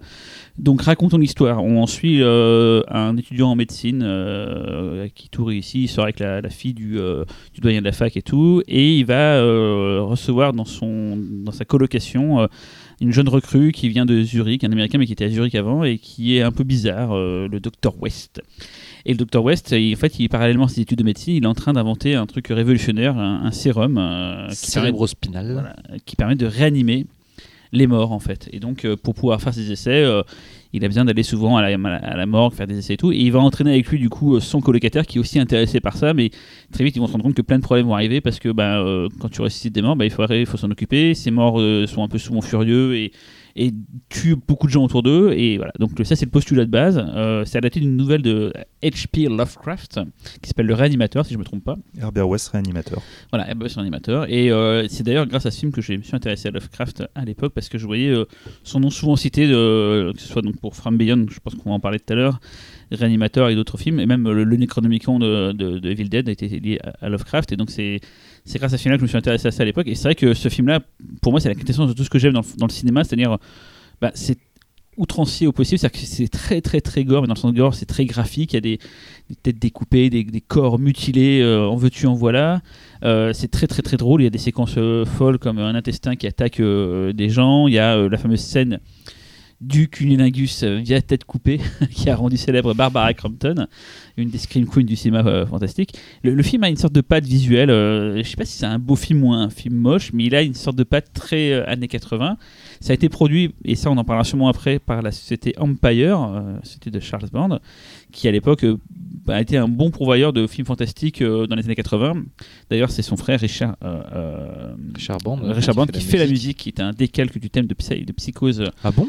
Ça, ça- ça se voit pas. mais qui est très, euh, très plutôt, marquant. Plutôt bien fichu. Ouais, tout le fichu, et d'ailleurs tout, le- tout le générique du film c'est plein de, de, de, de sketchs de, euh, issus de, de, de, de livres de médecine avec des corps euh, avec les, les, les plans de coupe machin et tout qui sur cette musique là qui apparaît dès le début on est, on est pris dans le truc et tout d'ailleurs la séquence d'un truc qui se passe à Zurich où on voit un, un- quelqu'un qui devient fou un, un professeur et qui s'enfonce les doigts dans les yeux les pouces et qui s'explose les yeux c'est ça commence comme ça et, voilà. Donc ce film est fou. C'est à la fois des acteurs euh, donc Jeffrey Combs un habitué de, Stuart Gordon c'est un peu le Bruce Campbell de Stuart Gordon euh, qui joue le rôle du Dr West qui est dingo et surtout ce sérum euh, qui est jaune fluo qui est un truc emblématique. Si on doit citer des fois quelque chose d'emblématique du cinéma fantastique ou d'horreur bah, tu montres à quelqu'un qui du milieu tu lui montres ce petit, cette couleur jaune fluo tout de suite il fait ah je vois de quoi tu parles et voilà, j'ai à peu près dit euh, ce que je voulais dire sur ce film, c'est que c'est un film pour moi euh, emblématique de l'horreur que j'aime, l'horreur festive. Euh, Oui, bah, quand tu penses quand tu penses cinéma d'horreur des années 80, tu penses à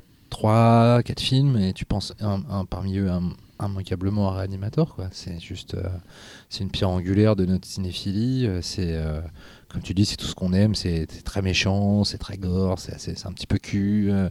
Euh, euh, c'est fou surtout en fait ces genres de films où euh, quand la, la scène suivante débarque tu te dis putain mais je pensais pas que ça allait aussi loin. Ah bah il y a encore celle d'après et tout c'est c'est vrai que c'est une espèce de gradation non-stop euh, de, de- de folie furieuse euh, euh, qui emporte tout sur son passage. Et pour un premier film c'est juste barge. Enfin quand tu dis que c'est une première mise en scène euh, de, de fiction euh, puisqu'il a- donc il a fait cette captation de théâtre avant mais quel- puis le film a un côté théâtral il y a un côté euh, happening euh, tu sens que pour chaque scène il se dit tiens qu'est-ce que je vais faire pour euh, à chaque tableau, Pour- il y a, la, marquer, il y a la quoi. maison, il y a la morgue, il y a vraiment, euh, tu te dis, c'est limite, il a, il a, et on y revient souvent d'ailleurs, c'est des, des, plateaux, on revient souvent en fait dans le film, euh, Ouais, tout à fait. ça tourne vraiment sur 3-4 unités de lieu, mais. Euh, What, what a film. Et d'ailleurs, il y a eu des suites, il y a eu deux suites, hein, euh, La fiancée de Reanimator et Beyond Reanimator, qui sont plus du tout de Stuart Gordon, qui sont réalisés par Ryan Usna, qui avait produit d'ailleurs. C'est intéressant de parler Ouais. de Reanimator, c'est euh, le tandem Usna euh, et Gordon, et on va beaucoup en parler aussi après parce que Oh c'est oui.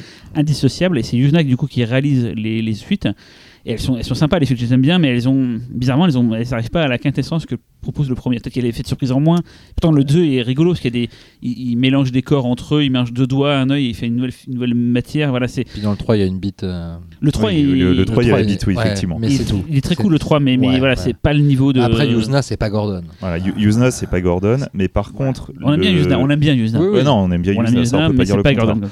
Mais euh, ce qu'il y a de très intéressant en fait dans le cinéma sur Gordon, c'est c'est sûrement le réalisateur qui a le mieux su retranscrire du Lovecraft à l'écran. Alors que ça n'a à peu près rien à voir avec les, bou- les histoires d'origine. alors que voilà, ça ça n'a rien à voir avec l'histoire d'origine. Sauf en- Dagon, dont on va parler bien Ouais, sûr. à la limite Dagon. Mais en fait, le, pour Herbert West Reanimator, finalement, le film le plus proche de la nouvelle, c'est le 2.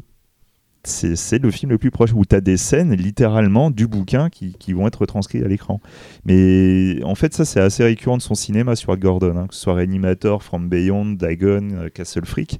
Il réussit à chaque fois à retransposer l'ambiance de Lovecraft, mais sans véritablement adapter le livre. C'est assez dingue, quoi. Perso, je trouve que dans Reanimator, c'est celui où on est vraiment le plus loin de, de, de C'est quoi la différence tiens, pour quelqu'un qui n'a. qui- Du coup, j'ai pas lu la nouvelle. euh, Qu'est-ce qu'est-ce qui diffère finalement euh, du- en fait, les malins, Pas lu depuis une éternité, euh, celle-ci. Non, mais euh, pff, pareil, ça fait En super fait, il longtemps. s'appelle pas. West, il s'appelle Est. Non, non, non, par non, mais c'est jamais gore, euh, Non, Lovecraft. c'est jamais gore, non. Juste, euh, si tu veux tout le côté euh, humour, gore, Et- cul, et sexe, jamais ouais, tu trouverais ça dans les, dans les bouquins de Lovecraft. c'est l'idée de base, mais après, c'est. Voilà. il En fait, en fait globalement, tu vas suivre un homme qui, qui, qui fait des expériences pour réanimer des corps et euh, en fait, il va les, si je me souviens bien, après il va les, essayer de les détruire ou de les enterrer et à la fin du bouquin, en fait, bah, tous les corps vont revenir euh, pour aller vers leur euh, créateur. Et moi, je me... bon, vous avez à peu près tout dit sur ce film, mais je ferai quand même une petite pif connexion, puisqu'on a diffusé ce film en séance culte en 2013. Oui, j'étais très content. Et juste Voilà. pour finir, euh, très belle affiche française avec une tagline. qu'on- À l'époque, les taglines étaient, Ah. étaient mythiques. Là, c'est Il se prend pour Dieu, mais Dieu a horreur de la concurrence. Voilà, j'adore cette tagline. Et moi, je rajouterais juste un petit détail technique pour le voir dans les meilleures conditions. Sachez qu'il y a plusieurs montages de Reanimator, il y en a trois.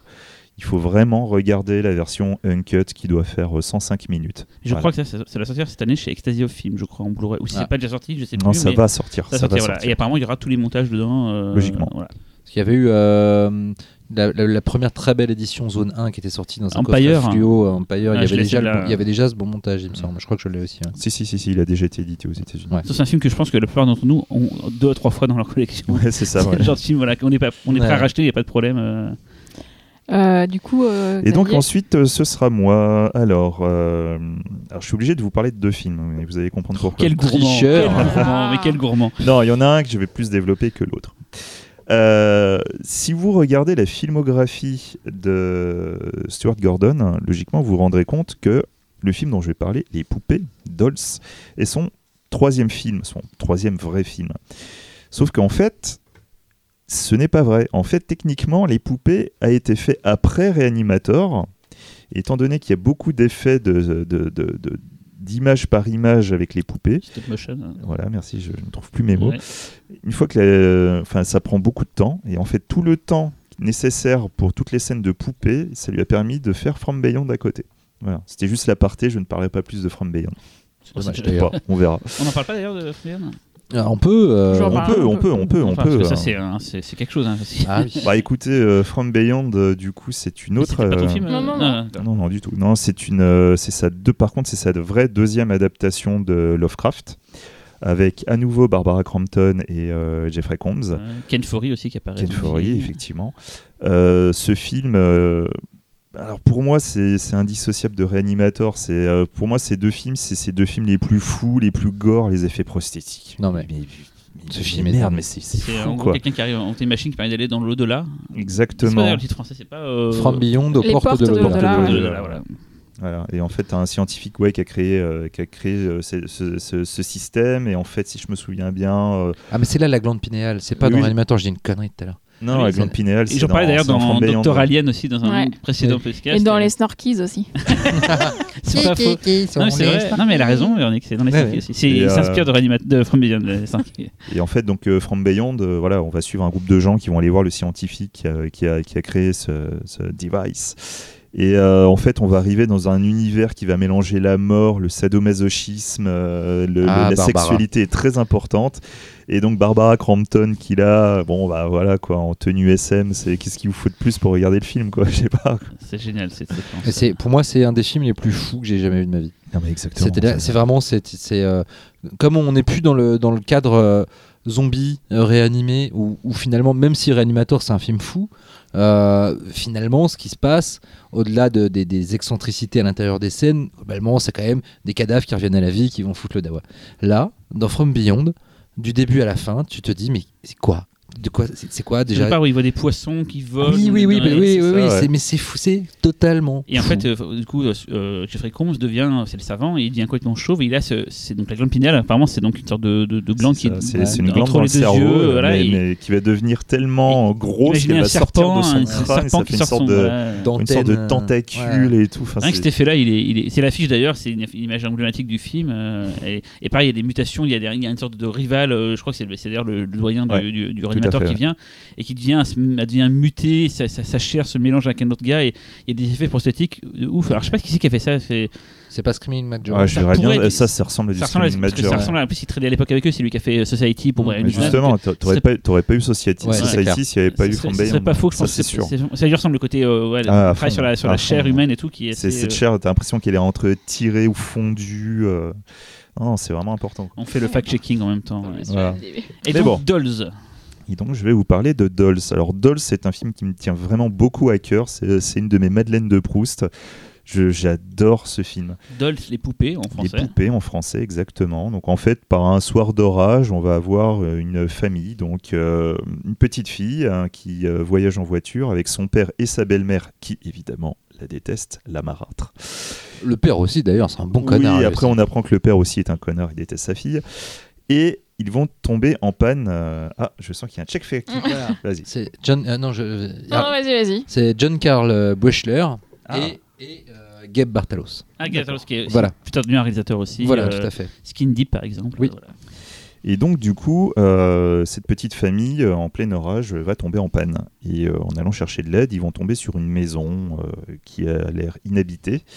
Ils vont rentrer par la cave pour essayer de s'abriter euh, de l'orage. Et là, ils vont se faire surprendre par le propriétaire des lieux, qui est un vieil homme euh, qui fabrique des jouets. Il vit ici avec sa femme et toute une multitude de poupées. Euh, au fur et à mesure de la nuit, alors qu'ils se réchauffent un peu, ils vont être rejoints par un jeune homme qui a un esprit, on va dire, un peu enfantin. Il n'est pas débile, il est juste, euh, il est encore fasciné par tout ce qui touche à l'enfance.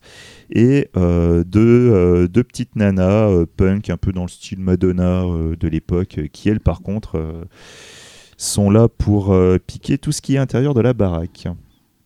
La nuit va tomber, tout le monde va se coucher, les nanas vont essayer de voler des choses, et là, on va se rendre compte de ce qu'il y a dans la maison, et que les poupées sont vivantes. Voilà, donc ce film en fait est très particulier, je trouve, dans la, dans la filmographie de, de, de Stuart Gordon, parce que, comme je disais tout à l'heure, dans, dans sa filmographie, il a, il a beaucoup de changements de ton.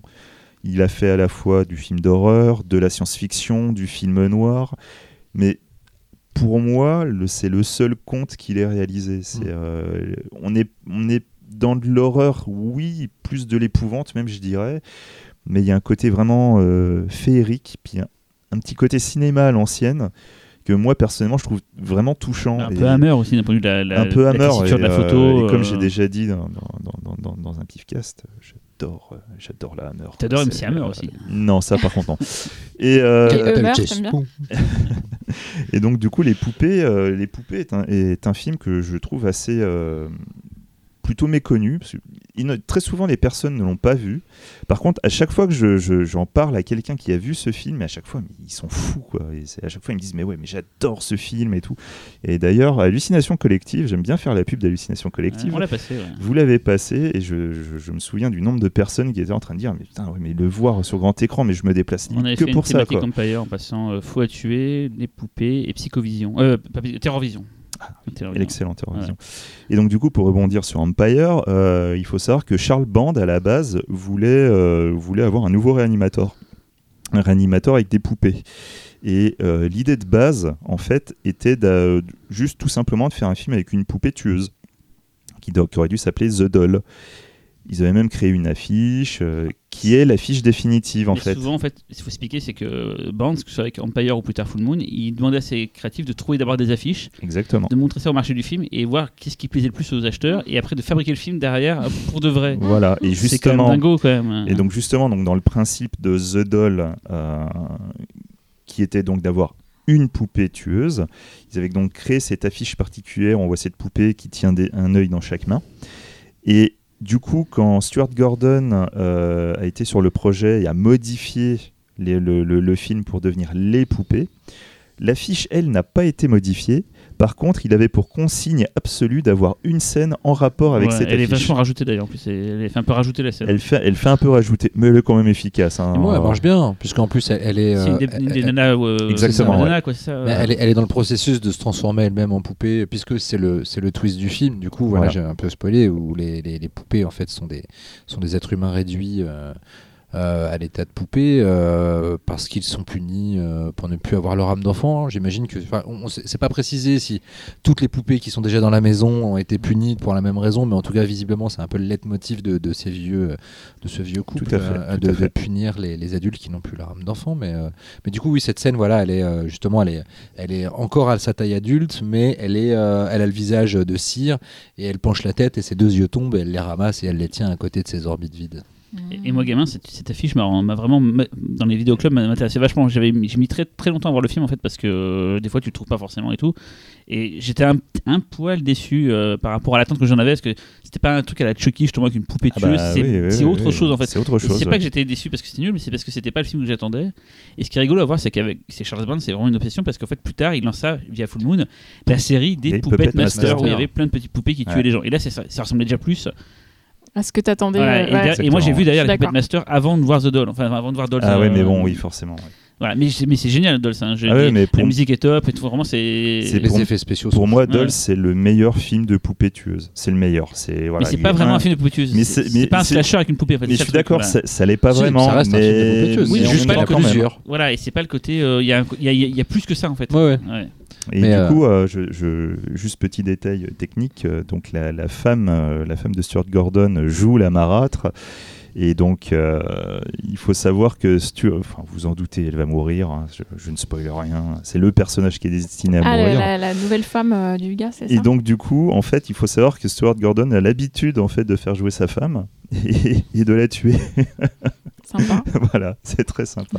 Mais les, les, les effets spéciaux du film sont. Alors, à part un plan qui, à chaque fois que je vois le film, me fait grincer des dents, à un moment donné, euh, il y a une poupée qui surgit d'un coin du cadre et tu vois que c'est un bâton Oui. avec une poupée au bout. voilà, ouais, et je me- ouais. à chaque fois, ça m'emmerde parce que le film est Tu penses tellement vraiment bien que les poupées sont vraies, qu'elles fonctionnent vraiment, Laurent Faut grandir un peu quand même. hein.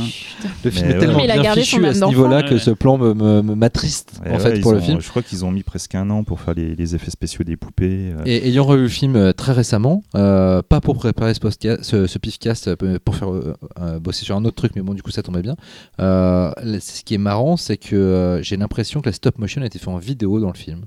C'est possible, confirmer, Ouais, parce que- c'est possible. parce que toutes les séquences- en fait. euh, Toutes les séquences d'animation ont, un- ont un grain extrêmement différent fait, du ouais. reste du film, ce qui en même temps donne aux poupées euh, un surcroît de vie très troublant, Ouais. euh, parce que du coup c'est assez- beaucoup plus fluide que de la stop motion qu'on était habitué à voir jusque-là.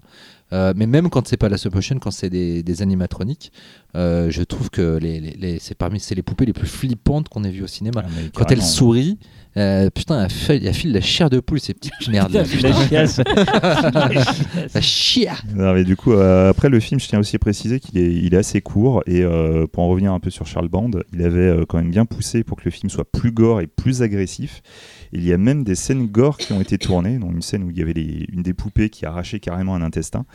Et en fait, ils se sont rendus compte que ça ne fonctionnait pas, que ce n'était pas le film. Oui, c'est too much. Quoi. Voilà. Après, il y a euh, quelques petits détails. euh, Oui, non, mais il y, a- il y a quand même un peu de gore. ouais. Puis il y a une petite morale quand même à la fin. Mais oui, tout. mais justement, c'est là le truc, c'est que vraiment ils se sont rendus compte qu'il s'agissait d'un conte. C'est un vrai conte. D'ailleurs, si tu le conte. regardes pas comme ça, il y a quand même plein de trucs dans le film qui passent pas, Ah notamment bah la oui, fin. c'est sûr, etc. c'est sûr, c'est sûr. C'est- c'est- il faut vraiment le voir comme un conte. Par contre, je trouve juste que ça joue pas toujours très bien. Non, ça je suis d'accord. Et Peut-être le défaut du film. petit détail, une des deux punks, mais ça c'est euh, Véronique qui m'y a fait penser. Parce que je suis punk. Ah. Non, parce que D'ailleurs, l'une t'a- des- t'aurais pu mettre un petit peu de rose sur cette Ouais. crête là. hein. C'est- parce que l'une des deux punks, cette Ta actrice, mère. a joué dans un clip d'un groupe que tu as cité De tout à l'heure. Non, Non, euh, ah, ah, Ah. c'est la fille de Take On Me. What? Mais tout est parfait. C'est laquelle Ah. C'est la, la bonne aux cheveux Bah, la fille quoi. C'est bah, c'est la celle, blonde. c'est celle avec les yeux. Ah. C'est C'est la blonde Voilà. alors. Putain, Voilà. Que dire Ok. Tout est lié. Euh, J'aime bien Dolls, mais c'est quand même Dagon, mon film préféré. Dagon. Alors juste, j'étais surpris Oui. parce que pour moi, les- enfin, c'est pas lui qui a fait la vie de Bruce Lee. Pourquoi euh, J'ai voulu regarder le film avant et j'ai pas compris. euh, c'est pas sûr. Moi, je comprends pas cette. euh, Ah, d'accord. Dagon, Dragon, la vie de Dragon, Dragon, la la vie vie de de Bruce. Lee. Ah putain, d'accord, mais quel con. Euh, non, c'est ça, ça date de 2001 pour le coup, donc on fait un petit bond dans le temps. Euh, c'est un film espagnol puisque c'est un des 9000 un, 9 films pardon, 9000. pas 9000, 9 Neuf films Putain. produits par la Fantastic Factory, donc qui était cette euh, boîte de prod qui a été initiée justement par Brian Newsnar. Accroché à Filmax. euh, Et euh, voilà, qui était euh, à l'initiative de Filmax aussi, et qui devait produire des films fantastiques et d'horreur à petit budget, mais euh, qui dès 2017, euh, 2007 pardon, s'est arrêté. Donc du coup en 2001, ils ont produit Dagon, donc c'est une bonne nouvelle puisque c'est mon film préféré de Stuart Gordon. Ça peut. hein. Euh, c'est adapté de Lovecraft encore une fois. Donc de toute façon, euh, Gordon euh, dit euh, clairement qu'il aime beaucoup Lovecraft et qu'en plus euh, l'œuvre de Lovecraft est tombée dans, dans- dans le domaine euh, public. Donc du coup, c'est quand même euh, pratique en termes d'adaptation. euh. Cela dit, pour une œuvre euh, domaine- tombée dans le domaine public, il n'y a pas tant de films. euh, Ouais, mais c'est dur. hein. Lovecraft, Lovecraft, c'est dur, On attend voilà. encore le, le vrai bon film Lovecraft. Et donc c'est principalement adapté de la nouvelle qui s'appelle Le cauchemar d'Innsmouth, euh, qui date de 1936, même si le titre vient d'une autre nouvelle qui date de 1917, qui s'appelle Dagon, donc du coup, et qui fait un peu plus référence à la première partie du film. Euh, donc la première, enfin le début du film en fait c'est euh, un couple qui est, en fait deux couples qui sont sur un bateau. On dirait une blague. Euh, du coup, euh, donc il y a Paul euh, qui est joué par Ezra Goden, euh, qui en fait est sur ce bateau avec sa compagne Barbara, mais qui n'est pas Barbara Crampton. est- Dommage. Mais qui, qui appelle, qui s'appelle, enfin, la, la comédienne c'est Raquel Meronio, mais Bien qui, conservé d'ailleurs, Barbara Crampton. Pardon. Je, Mais- je l'ai- je l'ai vu euh, cet été au Fright Fest. mais. Raquel aussi, elle a son compte Instagram, je l'ai stalké et Ah. ça se passe bien. Euh, tu me donneras l'adresse. euh. Et donc, alors lui, Paul, il fait des rêves euh, récurrents dans lesquels il, voit, il se voit nager sous l'eau auprès d'un grand trou, un gouffre, on va dire, sur lequel est dessiné un, étrange euh, logo, on va dire, et euh, dans lequel il rencontre une, une sirène un petit peu dangereuse mais sexy. Et alors qu'ils sont sur le voilier d'un couple d'amis, ils font naufrage et euh, ils vont chercher de l'aide euh, sur le port euh, du petit village qui se trouve là. Euh, et on va s'apercevoir que les habitants en fait euh, vouent un, culte, euh, c'est une genre de, de secte euh, qui voue un culte à Dagon, donc une divinité euh, marine, euh, sous-marine, euh, donc païenne. euh. Et évidemment, ils vont essayer d'attraper euh, Paul et sa compagne euh, pour faire je ne sais quoi. Enfin, on va le savoir à la fin, mais. Euh, alors en fait, euh, je vais juste évacuer tout de suite le problème majeur du film, qui est ses effets spéciaux numériques, euh, puisque c'est une catastrophe, mais complètement. quoi. Enfin, c'est vraiment horrible, ça fait vraiment mal aux yeux. Je sais pas si vous voyez de quoi je parle, mais Oh, voilà. aussi. Euh, mais ça m'empêche pas de quand même aimer le film, c'est dire si le film est vraiment bon. Euh, par contre, les, encore une fois, les maquillages sont vraiment hyper bien. Enfin, je trouve que pour le coup, ça a pas du tout vieilli. Et en fait, derrière, il y a David Marty qui après a fait euh, le labyrinthe de Pan, donc euh, c'est pas c'est pas un hasard. del Toro Les effets spéciaux. Euh, et en fait, euh, ce qui est bien dans ce film, c'est que comme tu disais, adapter Lovecraft, ça, visiblement, euh, c'est compliqué de le faire de manière sérieuse. Là, encore une fois, c'est plutôt sur le ton de la comédie, donc notamment par ce personnage de Paul qui est quand même un loser absolu et qui ne fait que prendre des mauvaises décisions. Mais là où Stuart Gordon est hyper fort, c'est qu'il fait de tous ces mauvais choix que va faire son personnage principal et qui peuvent être risibles dans un premier temps, euh, des, des leviers pour faire monter l'angoisse en fait. Euh, et donc, à ce titre, je vais vous, quand même vous raconter une des scènes qui est euh, pour moi la plus drôle et la plus euh, vraiment emblématique de ce que je viens de dire, c'est qu'en en fait, à un moment donné, Paul est poursuivi par les villageois qui sont donc en train tous de se transformer. En plus, il y a diverses étapes de transformation. Ils sont en train de se transformer en créatures aquatiques, donc c'est très inventif. Ils ont tous des, des choses bizarres et comme ils sont à divers stades, c'est pas pareil. Euh, et donc ils le poursuivent. euh, sa réaction, c'est quoi? C'est ce qu'on dit toujours dans les films. Non, ne pas monter à l'étage. Il monte à l'étage et il va se réfugier dans sa chambre d'hôtel. Et en fermant la porte, il s'aperçoit qu'il n'y a plus de verrou sur la porte. C'est-à-dire qu'on voit bien la forme sur la peinture. Il y a eu un verrou, mais il n'y en a plus. Et son réflexe, c'est quoi? C'est de dévisser le verrou qui est sur la porte de sa salle de bain pour le revisser sur le verrou de sa porte de chambre. Donc c'est quand même la pire décision possible, c'est-à-dire que tu gagnerais plus de temps à courir pour aller plus loin, sauter par la fenêtre ou je ne sais quoi. Non, lui, il envisage de dévisser. Moi, j'aurais fait ça, moi. non, c'est vrai en plus. Et donc, en fait, là, sur le moment, on se dit, mais qu'il est con, en fait. Euh, C'est notre réaction, donc on rigole, on se dit qu'il est con. Et en fait, ça fait monter la tension de ouf.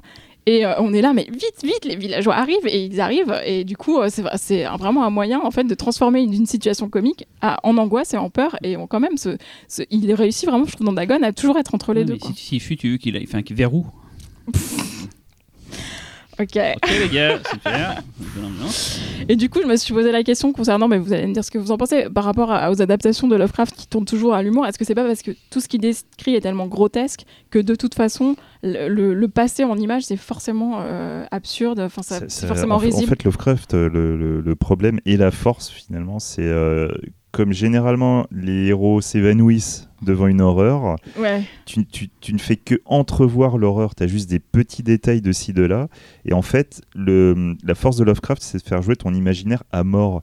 Donc en gros, pour faire une bonne, euh, une bonne adaptation de Lovecraft, c'est soit tu montres rien, ou soit tu arrives à faire plus fort que l'imagination cumulée de toutes les personnes de la planète. Donc c'est un peu Oh, mais compliqué. Frambian, par exemple, n'est pas drôle, par exemple. Oh, quand même, c'est un peu loufoque, non? C'est grotesque. C'est grotesque, c'est grotesque. c'est Mais- C'est pas ouvertement drôle. Moi, j'ai pas revu Dagon depuis longtemps. J'aime beaucoup. le- Je l'ai vu deux fois. euh, dans mon souvenir, j'aime beaucoup. C'est marrant parce que je ne me rappelle pas de l'aspect comédie du film. Pour moi, c'est dans mon souvenir, c'est un film super sérieux. Ah, Et c'est même pour ça que je trouvais qu'en plus, c'était euh, peut-être l'adaptation de Lovecraft la plus réussie finalement de de- d'un de, Gordon et même globalement les adaptations de Lovecraft. C'est parce que dans mon esprit, elle est vachement sérieuse. Et pourtant, et vous confirmez. C'est- sérieux, mais euh, en fait, il y a des passages qui sont tellement bizarroïdes. euh, Le coup du verrou, t'es devant, tu Mm. Ah, quoi Euh, le, le- Il y, a- y a le passage dans le bateau. euh, Mais rien que dans la première scène, dans le bateau, enfin, il y a quand même sa meuf qui est quand même canonissime, là, Raquel, là, euh, elle, euh, elle lui propose de lui faire une gâterie, le gars dit non, quoi. Qu'est-ce Ouais, non, mais je- Bah, en gâterie, même euh, temps, euh, je veux dire. euh, Genre, il veut regarder ses comptes sur son ordinateur. bah, il a raison, je veux dire, à un moment donné, Non, déjà, t'as- des problèmes de pognon, donc euh, tu t'as peut-être un- pas envie de bander. Enfin, tu vois, je sais pas. Ouais. c'est- Après, et en fait, il Je t'enfile, euh, moi. il enfile les passages obligés, par exemple. Attention, Xavier. Attention, attention. Tu vas se faire un chemin glissant. Et juste, euh, donc, euh, il y a une, une grosse référence, je pense que Guillermo del Toro euh, a copié ce film pour The Shape of Water. Po, po, po, vous verrez balance. Une grosse référence. Et par ailleurs, pour les petits coquinous, euh, Raquel, euh, comment s'appelle bah, elle balance son Instagram. Elle est- Euh, Méronio, euh, on la voit en full euh, intégrale, walpé à la fin, dans une super scène quand même qui est quand même assez ouf. Paye ta malgré, chatte, comme on dit dans le toujours, milieu. malgré toujours les effets spéciaux qui sont minables. ouais, moi je me rappelle la scène de fin, euh, Ah, bah, vraiment bravo, marquante. hein, bravo. Ouais. Mais pas pour. euh, je ne me rappelais même pas qu'elle était. Alors, par contre, je me- je me rappelle, tu- je me rappelle d'une scène très Lovecraftienne pour le coup. Oui. Ah oui, oui, totalement. Voilà, en fait. totalement. Ouais, ouais. Et dedans, il y a aussi euh, Francisco Rabal, Oui, voilà, hein, qui est un, un très très grand acteur, Un qui justement 93. joue le rôle du fou du village, qui va apprendre la réalité sur le lieu. Enfin, oui, ça. vous l'avez vu 12 milliards de fois. Et Francisco Rabal, il le fait super bien. Et d'ailleurs, je crois que c'est son dernier film, à Francisco Rabal. Je crois qu'il est je mort crois que oui, oui, oui. Et euh, Il de- a raballé. Et il y a aussi Macarena euh, Gomez. Macarena Gomez. euh, Hey, la meilleure. Euh, on enchaîne avec euh, le dernier film. Enchaîne. Laurent. Euh, qui est le film suivant, euh, donc de, de Stuart Gordon, qu'il a fait après Dagon et qui n'a rien à voir avec Dagon. C'est peut-être euh, le, le vrai grand tournant dans la, Ah, totalement. Ah dans oui. la carrière de Stuart Gordon. C'est le moment où il se dit bon, allez, là, je fais autre chose. Euh, et, il, et, il, business. et il entame euh, sa trilogie de l'horreur sociale. Euh, donc il commence avec ce film qui s'appelle King of the Ants, qui a été tourné en 2003, et, euh, et qu'il continuera donc euh, cette trilogie avec Edmond en 2005 et avec Stuck euh, en 2007. Trois bombes. Trois bombes. Trois euh, bombes et euh, Edmond justement c'est le, le, le- Mamet. le- c'est le retour de Tout Mamet voilà Et on joue mieux aux jeux vidéo avec des bods. Mamette Non, j'allais dire Mamet revient aux manettes. Oh C'était mieux. son, euh, j'ai foiré. parce que était vachement bien en fait. Finalement, j'ai foiré le truc et tout. Euh, King of the Ants, euh, de quoi ça parle? Euh, Déjà, est-ce que tu peux évacuer le fait que ce n'est pas un film d'attaque animale c'est- voilà, c'est- il y a des fourmis dans le il y a film. une référence là Parce mais- que, en- juste, on- on- oui. Un truc qui nous a fait mourir depuis des années, c'est que, euh, je, je vais te laisser Vas-y, c'est que pendant très longtemps en France, il y avait une édition double DVD avec un Oui, film de c'est monstres vrai, genre. Tix et King of the Ants. Je pense que les mecs avaient acheté le film sans savoir ce que c'était. Faut, vas-y, C'est fais-moi ça, avec un monstre, une histoire de monstre, euh, des bestioles et tout, et moi King of the Ants, alors que le film, a- Ouais. a pas d'attaque Surtout que l'affiche, l'affiche c'est un, un visage euh, sans, sans yeux, sans, sans trait distinctif, cou- couturé de cicatrices avec des fourmis partout. Donc, Ouais. euh, et les mecs ont voilà. fait au marketing, oh vas-y, filme-moi ça avec un Razorback et tout, ça va, ça va le faire et tout, et puis voilà. Bon, c'est juste la partie qui va toujours ouais, non, non, euh, mais tu, tu as eu raison de préciser. Euh, c'est tiré d'un livre euh, de Charlie Hyson, qui est aussi, je crois, Hickson, pardon, euh, qui est aussi, je crois, scénariste pour la télé, euh, qui est anglais. Le film, d'ailleurs, à la base, se passe en Angleterre, alors que le film se déroule en Californie. Euh, ça parle d'un jeune loser euh, qui accumule des petits boulots pour vivre et qui un jour euh, tombe sous la coupe d'un- d'un- d'une espèce de, de petit magouilleur qui va le présenter à un, un promoteur immobilier euh, qui va lui et donc ce promoteur immobilier pété de thunes va proposer à notre petit euh, loser de, de, bosser pour lui. Il va lui demander de surveiller euh, un, homme qui est, qui est quelqu'un qui travaille à la mairie de la ville. Et de leur rapporter ses faits et gestes.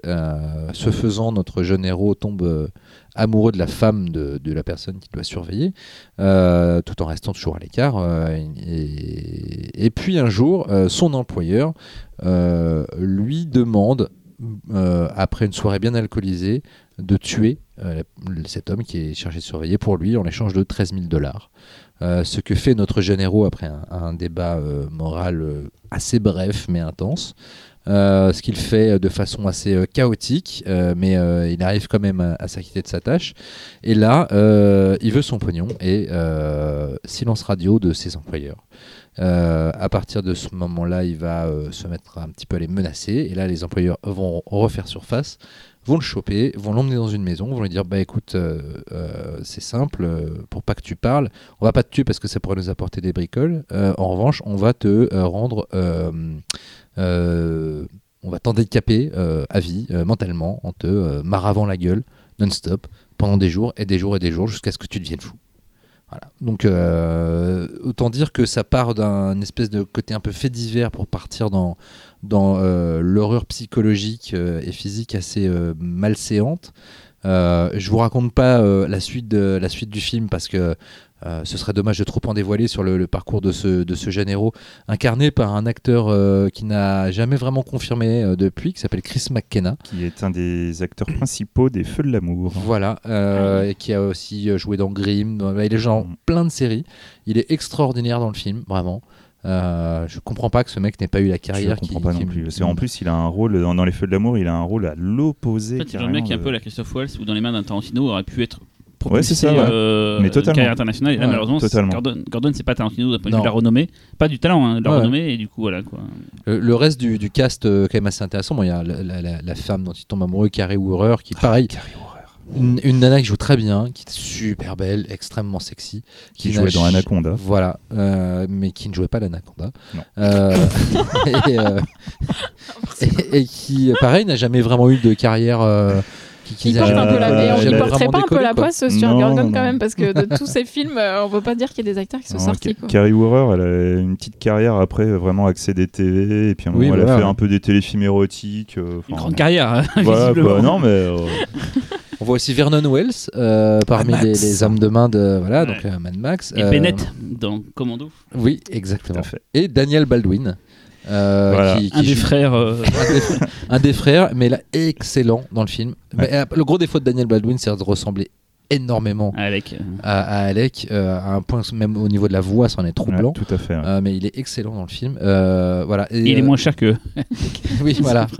Euh, et euh, voilà. Alors, en quoi c'est un film totalement différent en dehors de son sujet du reste de, de ce que ça- ce qu'a fait Stuart Gordon? Déjà, euh, euh, plastiquement, c'est du cinéma limite vérité avec euh, caméra à l'épaule, photo pas dégueu, mais presque, euh, On- ultra réaliste. Je trouve qu'on a une photo un peu proche de Henry Portrait of Serial Ouais, Killer. voilà, Euh, un peu dans le même genre. Alors que pourtant, il bosse avec euh, Mac Alberg, qui est son Mm. euh, chef-op fétiche, euh, et qu'il a bossé sur Animator, Dolls, From Beyond, Robot Jocks, euh, Space C'est jamais fait des Truckers. films très très beaux en fait finalement les films de Gordon. From rarement, Dolls. Dolls, c'est quand même plutôt joli. euh, pas des de- photos de mais- ouf en fait. C'est pas, c'est pas gênant hein, mais Dolls, après, euh, euh, Dolls et Fortress, je dirais, sont peut-être Ouais. ceux qui ont le plus de gueule. Quoi. Ah, Fortress. Mais, Oh, Mac, Al- Dagon, mais en, en- en dehors d'avoir bossé euh, euh, beaucoup avec euh, Stuart Gordon, il a aussi bossé avec John Landis. Bon, il a pas fait les meilleurs Landis, hein. il a fait l'embrouillé dans le sac, euh, le flic de Beverly Hills gars de 3 Paris non et Innocent Blood.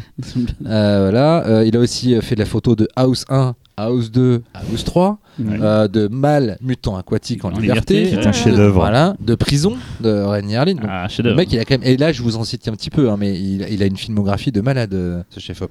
Et là, pour le coup, donc, euh, c'est là que tu vois que la, la photo assez dégueu du film, c'est un vrai parti pris. Ouais, documentaire pas, un c'est- peu. voilà, vraiment. Mm. Et, euh, et du coup, le film est assez. Des, des couleurs délavées, une espèce de Californie crade, sale, aux couleurs passées. Y a- ça fait pas du tout carte postale. Et, euh, ça accompagne ce personnage de, gentil laissé pour compte qui va euh, complètement se faire broyer par une machine de. Où ce mec n'a pas de rêve. D'ailleurs, il y a tout un dialogue au début du film où, euh, où le mec qui va l'emmener là-dedans lui dit Mais t'as pas de rêve, toi Tu veux, si, euh, je sais pas, détective privé, les meufs, les poursuites en voiture. Il fait Ouais, mais c'est vraiment un rêve à la con. Tu veux pas du pognon un petit peu Enfin voilà, une espèce comme ça de, de- de- de pessimisme social sur euh, ce qu'est en vrai la Californie, ce qu'est en vrai le capitalisme, sur Le rêve américain. sur le rêve américain euh, et, euh, et c'est vraiment la première pierre angulaire donc de cette trilogie avec Edmond et Stuck qui vont parler de la même chose sous des angles euh, assez différents parce que le, le- le parti pris du, du scénario des deux autres films est aussi très fort à chaque fois puisque Edmond ça parle donc d'un- d'un- d'une espèce de descente aux enfers d'un cadre blanc euh, William H. Macy rapport la, la- voilà la- la- la dernière fois avec euh, Mystery Man. tout à fait, et qui, euh, qui va passer une espèce de nuit en enfer, euh, qui va le révéler à lui-même. euh, la fin d'ailleurs. euh, la fin est juste incroyable. ça va faire voir. Et Stuck aussi avec son pitch de fou furieux, euh, avec cette, euh, cette jeune infirmière qui encastre un, Clochard. un, un clochard dans, son, dans le pare-brise de sa voiture et qui va le laisser encastrer pendant des jours. Enfin bon, Parce qu'il pense qu'il est mort, mais après il va se réveiller Voilà. et il sait pas quoi faire et tout. euh. donc voilà, c'est vraiment une trilogie d'horreur sociale qui Parce est. que voilà, euh, l'horreur c'est plus fantastique. Dans ces films-là, c'est l'horreur, Voilà. c'est les autres en fait. c'est les autres, c'est c'est Voilà, il y a, y a- y plus aucune. C'est Xavier. Même si encore dans, dans, dans, dans King of the Ends, il y a des visions Ouais, Il y, a- Horrifique. il y a- il y a un passage avec des visions horrifiques, voilà, avec qui sont des liées au déformations de corps. voilà, qui sont liées au délire du personnage tellement il se prend de coups dans la gueule qu'il y a, qu'il y a des visions Justement, notamment Carrie Woorer qui a devient une espèce de monstre et qui, qui, qui chie. Non, alors, il y a d'abord tu as Carrie Woorer à poil avec une grosse bite Mm. et ensuite tu as Carrie Woorer en espèce de monstre euh, verdâtre, Ouais, informe, ouais, ouais. espèce de grosse limace qui chie et qui mange sa merde. Voilà. Donc il y a- il y, a quand même voilà des visions d'horreur dans le film qui sont un peu voilà, je le faisais encore il y a deux jours, euh, qui sont des visions d'horreur qui, qui peuvent encore être rattachées au cinéma euh, d'avant, on va dire. Ouais, C'est la transition. C'est le Gordon. film de transition. C'est quoi. vraiment le film de transition et puis euh, et puis après le film devient vraiment un film d'horreur sociale pure avec une fin assez costaude il y a notamment une décapitation de corps euh, de corps euh, congelés qui est assez assez méchante et bon voilà je vous raconte pas la fin parce que c'est c'est glaçant c'est voilà. Mais voyez-le et puis après faites-vous Vous Edmond et vu, derrière et- ouais, j'adore. Moi, j'adore. D'ailleurs, je me rappelle que quand on a, quand on a émis l'idée de faire ce, ce podcast Stuart Gordon, j'ai été le premier, je l'ai, battu à un poil de ça. pour dire je veux King of C'est ça, ça, euh, c'était celui que je voulais, euh, je voulais sortir tout de suite. euh, non, mais C'est moins euh, connu en plus d'ailleurs. Ouais. Peu, peu Euh, de gens en Il, parlent. est- en il a mis euh. énormément de temps à sortir en France. En fait, c'est marrant parce que du coup, moi, j'ai bossé sur, le, sur la première édition. C'est toi qui as foutu le non, du tout, avec un autre. Euh, du tout. Et, euh, et du coup, euh, enfin, le, le projet arrive. Je, je connaissais, je voyais pas ce que c'était King of the Ends. Puis avant, je, je vois la fiche de travail. Je fais ah, ah, Stuart Gordon. Ah, cool. Et je commence à voir le premier logo, The Asylum. Ah oui, alors ça j'ai oublié de le dire. Voilà. Le, le logo du début, The Asylum, tu dis oulala, où Voilà, est-ce qu'il est c'est ça. allé euh, L'explication Stuart de Indiana Asylum, c'est l'usine à merde quand même. Voilà, Voilà. c'est l'usine à merde, c'est l'usine à rip-off euh, absolue en fait. Euh, Transmorphers, c'est eux. Voilà, en gros, en gros, il y a un blockbuster qui arrive, il commence à poser une affiche, un univers. Eux, ils vont se pointer, ils vont récupérer l'affiche, ils vont Et- faire un truc qui ressemble avec un titre qui ressemble tôt. et, et ils vont Faut que faire. ça sorte plus tôt que le vrai. il faut quoi. que ça sorte plus tôt que le, que le vrai en euh, 200 fois moins cher et en gros ils te font un film de couloir euh, pour justifier un film quoi. C'est bon. Et donc The Asylum, je crois même que c'est leur première production, parce qu'avant c'était, ils étaient juste distributeurs. Ah, peut-être. Et je crois que c'est leur toute première production. Ils ont tout mis euh, là-dedans, ils étaient ruinés, ils ont fait bon maintenant on fait, on fait que, des, que des mockbusters, sinon on va pas y arriver. Et du coup, euh, j'ai vraiment découvert le truc complètement vierge et euh, pff, j'ai trouvé ça mortel, quoi. Mais vraiment mortel. C'est pas du tout ce à quoi je m'attendais. Je savais même pas qu'il avait, il avait viré comme ça. Moi, c'est marrant, euh, j'ai vu d'abord euh, Edmond et, euh, Et Stock, et j'ai vu après King of the Ants. Parce que je me suis dit, tiens, euh, parce que Edmond et, et Stock, c'est vraiment mortel, et c'est surpre- surprenant qu'un qu'un réalisateur se change, tout en restant fidèle à lui-même, change sa carrière Ouais, comme ça et tout. Et, et je voulais trop voir le, le- le premier, de cette- parce que j'ai bien compris que c'était plus ou moins trois films liés ensemble, même s'ils n'ont rien à voir. Et effectivement, ouais, c'est c'est- c'est ouf. euh. Mm. Et surtout, c'est con, personne personne n'entend pas jamais. Enfin, J'espère que là, avec ce podcast, ce Pifcast, vous allez avoir envie de le regarder parce que c'est c'est- c'est non, mais dommage. sa, sa- euh, sa trilogie noire, c'est. Bah moi du coup j'ai pas encore vu les deux quoi. autres. Enfin là j'ai j'ai Ah, mais découvert vraiment, King of the vraiment. Pour, Alors, du le, coup, pour le euh, podcast. Qu'en as-tu en pensé Ah bah, j'étais très surprise parce qu'effectivement tout le reste de sa filmo c'est quand même assez fantaisiste et euh, coloré et un peu drôle et là euh, bah ouais tu te prends une grosse claque c'est euh, hyper dérangeant euh, c'est hyper sombre quoi enfin. Donc oui j'ai vraiment beaucoup aimé mais c'est vrai que j'ai du mal à me dire que c'est un film de Stuart Gordon en fait parce que toute l'image du réalisateur que je m'étais faite était basée sur tous ces films d'avant. Donc là du coup il faut que je vois les deux autres pour euh, Et c'était avant cette mode du torture porn en fait le film. Ah, totalement. Et c'est- Totalement. c'est Ah, pas mais un torture bien, porn, bien mais, ça parle de ça en fait. euh, Oui, oui, Je oui. crois que c'est quoi 6 ans, 7 ans avant. Euh, écoute, là c'est Facile. 2003. Euh, Hostel, Ouais, on peut-être pas va- 6 ans, 7 ans, Ouais, quoi, voilà, mais, euh, mais, mais ouais, quand, même, quoique, quel- hein. quand même quelques années euh, ouais. bien Ouais. tassées. Quoi. Oui, c'est vrai, c'est vrai que c'est un film. Ça peut être un torture porn dans le sens où la torture est un des, un des, un des ressorts dramatiques du film.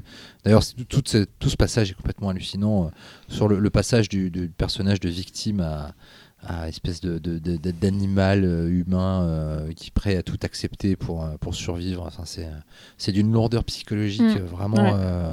Terrassante. Et puis, euh, il y a aussi tout, tout le propos social quand il devient après euh, SDF, euh, quand Ouais, il vit euh, fait. ouais. dans les foyers, euh, etc. D'ailleurs, euh, c'est quelque chose qu'on voit beaucoup parce que dans Edmond, il, il, il est le personnage côtoie des SDF. Dans Stuck, la victime est un SDF. C'est, c'est, c'est, c'est un des courants sous-jacents de cette trilogie, d'ailleurs. Ouais. Est-ce qu'il y a un film de Gordon qu'on n'aurait pas cité aujourd'hui juste pour en dire si vous devez citer un nom, pas forcément dans les détails, mais euh, Fortress, Fortress, ouais c'est dire pareil Fortress, c'est mortel. Ouais. euh, C'est un film amputé, Fortress. Oui. Il manque une bonne demi-heure, je crois. Il a jamais pu faire ce qu'il voulait. Et, alors, il y a- euh, en fait, techniquement, il y, a- il y, a- il y aurait un apparemment. début différent, je crois, c'est ça non, hein non, non. En fait, il y aurait, il y aurait trois montages. Donc, il y a un truc plus bourrin euh, qu'on n'a jamais vu. Et en fait, euh, moi, j'ai vu Fortress au cinéma. Donc, en fait, au cinéma, le film euh, s'arrête à un instant T. Et en fait, quand tu le regardais à nouveau en vidéo, tu te rendais compte que à cet instant T, le film n'était pas fini. Et il y avait encore toute une bobine derrière. Enfin, pas vraiment une bobine complète, mais tu as bien euh, 10-15 minutes en plus. Et en fait, c'est une fin qui a été retournée après. Donc déjà en salle, le film s'arrêtait vraiment à cet endroit-là, de manière... C'est c'est vrai que c'était bizarre en salle, quoi. Et du coup, en vidéo, euh, toute cette dernière partie, mais vous, vous verrez tout de suite de quoi je parle, on sent que c'est rajouté, c'est normal, ça l'est, ça n'a pas de sens cette fin. Euh, Bon, bref. Moi, je voudrais citer un film à ne pas voir, en fait. C'est l'inverse de Ah. ce que je vous ai proposé. Si vous avez l'occasion de ne pas voir Robot Jocks, ne regardez pas Robot Jocks. bah trop tard Voilà, il, est sur, il est c'est- sur Canal ça- 7. euh, Ouais. C'est euh, c'est, euh, Pacific Rim euh, avec juste des gens dans des cabines filmés en gros, gros plan. C'est activité combat de robots. Et on voit juste les gens dans la cabine faire Ah là là, je suis en train de me battre avec mon Mhm. robot et tout pendant une heure et demie. Voilà, j'adore euh, Gordon, mais celui-là, juste ne perd pas autant. Mais Xavier va sûrement dire que c'est génial. euh, Euh, non, Robojox, pourtant je suis le public, hein, je suis clairement Alors, on le public. voir un film mais, de robots mais oui, on a envie de Mais voir ça, c'est mais c'est raté. C'est un film de cabine de raté, robots. euh. Ouais, c'est ça. ouais, c'est- un peu stuck en fait euh, avant. Oui, c'est les gens coincés mais- dans un. C'est le public qui est coincé dans la cabine. pour, pour ceux qui connaissent, Transmorphers, c'est limite mieux. Et, Au moins, t'as des combats. Voilà. Et moi, je voulais juste rajouter euh, Le Puits et le Pendule, euh, qui est vraiment un excellent film si vous aimez un peu les, les films Un gothiques. peu cheap. Un peu un peu cheap, mais ça euh, fait plaisir. Ça fait plaisir. Castle Attends, Freaks hein. aussi, c'est le genre de film un peu cheap qu'a fait euh, Gordon. Quoi. Mm. c'est un film ou c'est un téléfilm? Euh, le Puits et le Pendule, c'est un téléfilm. ah oui Ah bah, Castle Freaks aussi, c'est un téléfilm. Euh, non, Euh, non, non, ça, non, non. ça c'est un film. C'est Par un contre, film, Castle Freaks. c'est la gueule d'un téléfilm. Ouais, par contre, ouais, c'est vrai. Ne le regardez pas non plus bah, il est moins, moins horrible que Robojocks, mais euh, après c'est bien, c'est gothique et tout, mais bon, c'est pas, c'est pas ouf. Ouais, bon. Pour résumer, Stuart Gordon, voilà, un cinéaste de la variété. euh, voilà. Euh, non, bah euh, voilà. Quoi. tu me fais une petite impro là la boîte de jazz. Non, non, non, non, non. Bon, allez, on termine en musique avec Cyril. Alors, Cyril, de quel BO tu nous parles aujourd'hui? Je veux parler d'un film coréen Alors pour une fois, la BO est bien, le film n'est pas bien, qui s'appelle Antarctic Journal, Pas peu dire. un film de 2005 de Yim Pil Song. Euh, film d'ailleurs on regardait tout à l'heure avec, euh, avec Laurent sur la fiche IMDb parce qu'on avait un doute, mais effectivement c'est Bong Joon-ho qui a scénarisé, Co-scénarisé. co-scénarisé, et je crois, si je me trompe pas, que mon chouchou, le réalisateur de 16 Degrés Planet, a un lien avec le film. Je sais plus lequel, mais je sais qu'il a un lien avec le film. C'est pas très sérieux de vous dire ça sans, euh. Sans, sans, sans vérifier. Et en fait, pourquoi je vous parle de ce film qui n'est pas bon? C'est un film qui se passe dans la, dans la, dans la neige, c'est une expédition polaire qui se retrouve euh, coincée, qui a des visions et tout. Le film est pas, est pas ouf ouf. Par contre, euh, on retrouve à la musique quelqu'un qui n'est pas habitué euh, de faire des productions hors de son pays, c'est Kenji Kawai. Un maître de la musique, ja- de la- des musiques de films japonaises, il a fait les musiques de, de euh, Ghost in the Shell, les deux Ghost in the Shell. Il a bossé, Avalon. Avalon, il a beaucoup bossé avec, avec Mamoru Oshii. Il a fait des musiques hors, Samouraï. voilà, en France, il a fait la musique de Bloody Oui, Mallory Samouraï. et de Samouraï. Et Bloody Mallory aussi. Bloody Mallory et Samouraï, c'est lui qui a fait les musiques. Et en fait, il travaille très peu pour l'extérieur. Il, fait beaucoup pour des musiques d'animé, même du jeu vidéo au, Japon. C'est ah, un, un tueur en musique de film. Et là, il a fait, pour moi, ce qui est peut-être sa plus belle musique. Euh, Qu'est-ce que tu veux dire, Laurent? Il a aussi bossé avec euh, Chuck sur Seven Swords. Ah oui, d'ailleurs, la BO de Elle- Seven elle est Sword, elle est démente. Et ça, c'est, si je me souviens bien, c'était euh, Dionnet qui avait fait le rapprochement, je crois, entre. Ah, euh, peut-être, ouais. Il s'en vante d'avoir fait ce rapprochement-là, c'était pas Parce vrai. qu'il a mais... fait la musique du petit pousset. Non, c'est Isaiah qui a fait Ah, la c'est musique Joe du Hisaishi, procès. c'est Mais euh, je sais que Dionnet se vantait d'avoir fait euh, que Ouais. Choyark et euh, Kenji Kawai se rencontrent pour Seven Sword. Voilà. Mais donc la BO de Antarctic Journal, donc un film très moyen, pas nul, mais très très moyen et très chiant. Et par contre, ce qu'a fait Kawai, ce qu'a fait de mieux, c'est une super musique. Et c'est le principe de Kawai, c'est souvent des chœurs, genre souvenez-vous Ghost in the Shell. ah, ah, ah, voilà. Et ben, Putain, tu le fais super fais mal. super, super mal. Je vais dire, je le fais super mal. Et dans Antarctic Journal, il y a ce côté très euh, cotonneux, très planant, euh, qui, qui est vraiment magnifique. D'ailleurs, ce qui est rigolo, c'est que dans la BO d'Antarctic d'Antarctic Journal, donc dans le film, il a repris un des morceaux de Avalon en fait. Il y a un morceau d'Avalon qui se retrouve dans la BO d'Antarctic Journal. Je ne sais plus le nom du morceau, mais euh, si vous connaissez la BO d'Avalon, vous le reconnaîtrez quand vous écouterez la BO. Et là, je vous propose d'écouter le morceau de fin, le end title du film. Euh, si vous êtes, euh, vous écoutez ce pifcast. Euh, avec un casque sur les oreilles, pif casque, casque c'est rigolo comme Pif casque. voilà, un pif casque. Euh, vous allez en prendre plein les oreilles parce que c'est vraiment une musique sublime. Si vous connaissez pas, vous allez vous en prendre plein les oreilles, vous allez partir en voyage.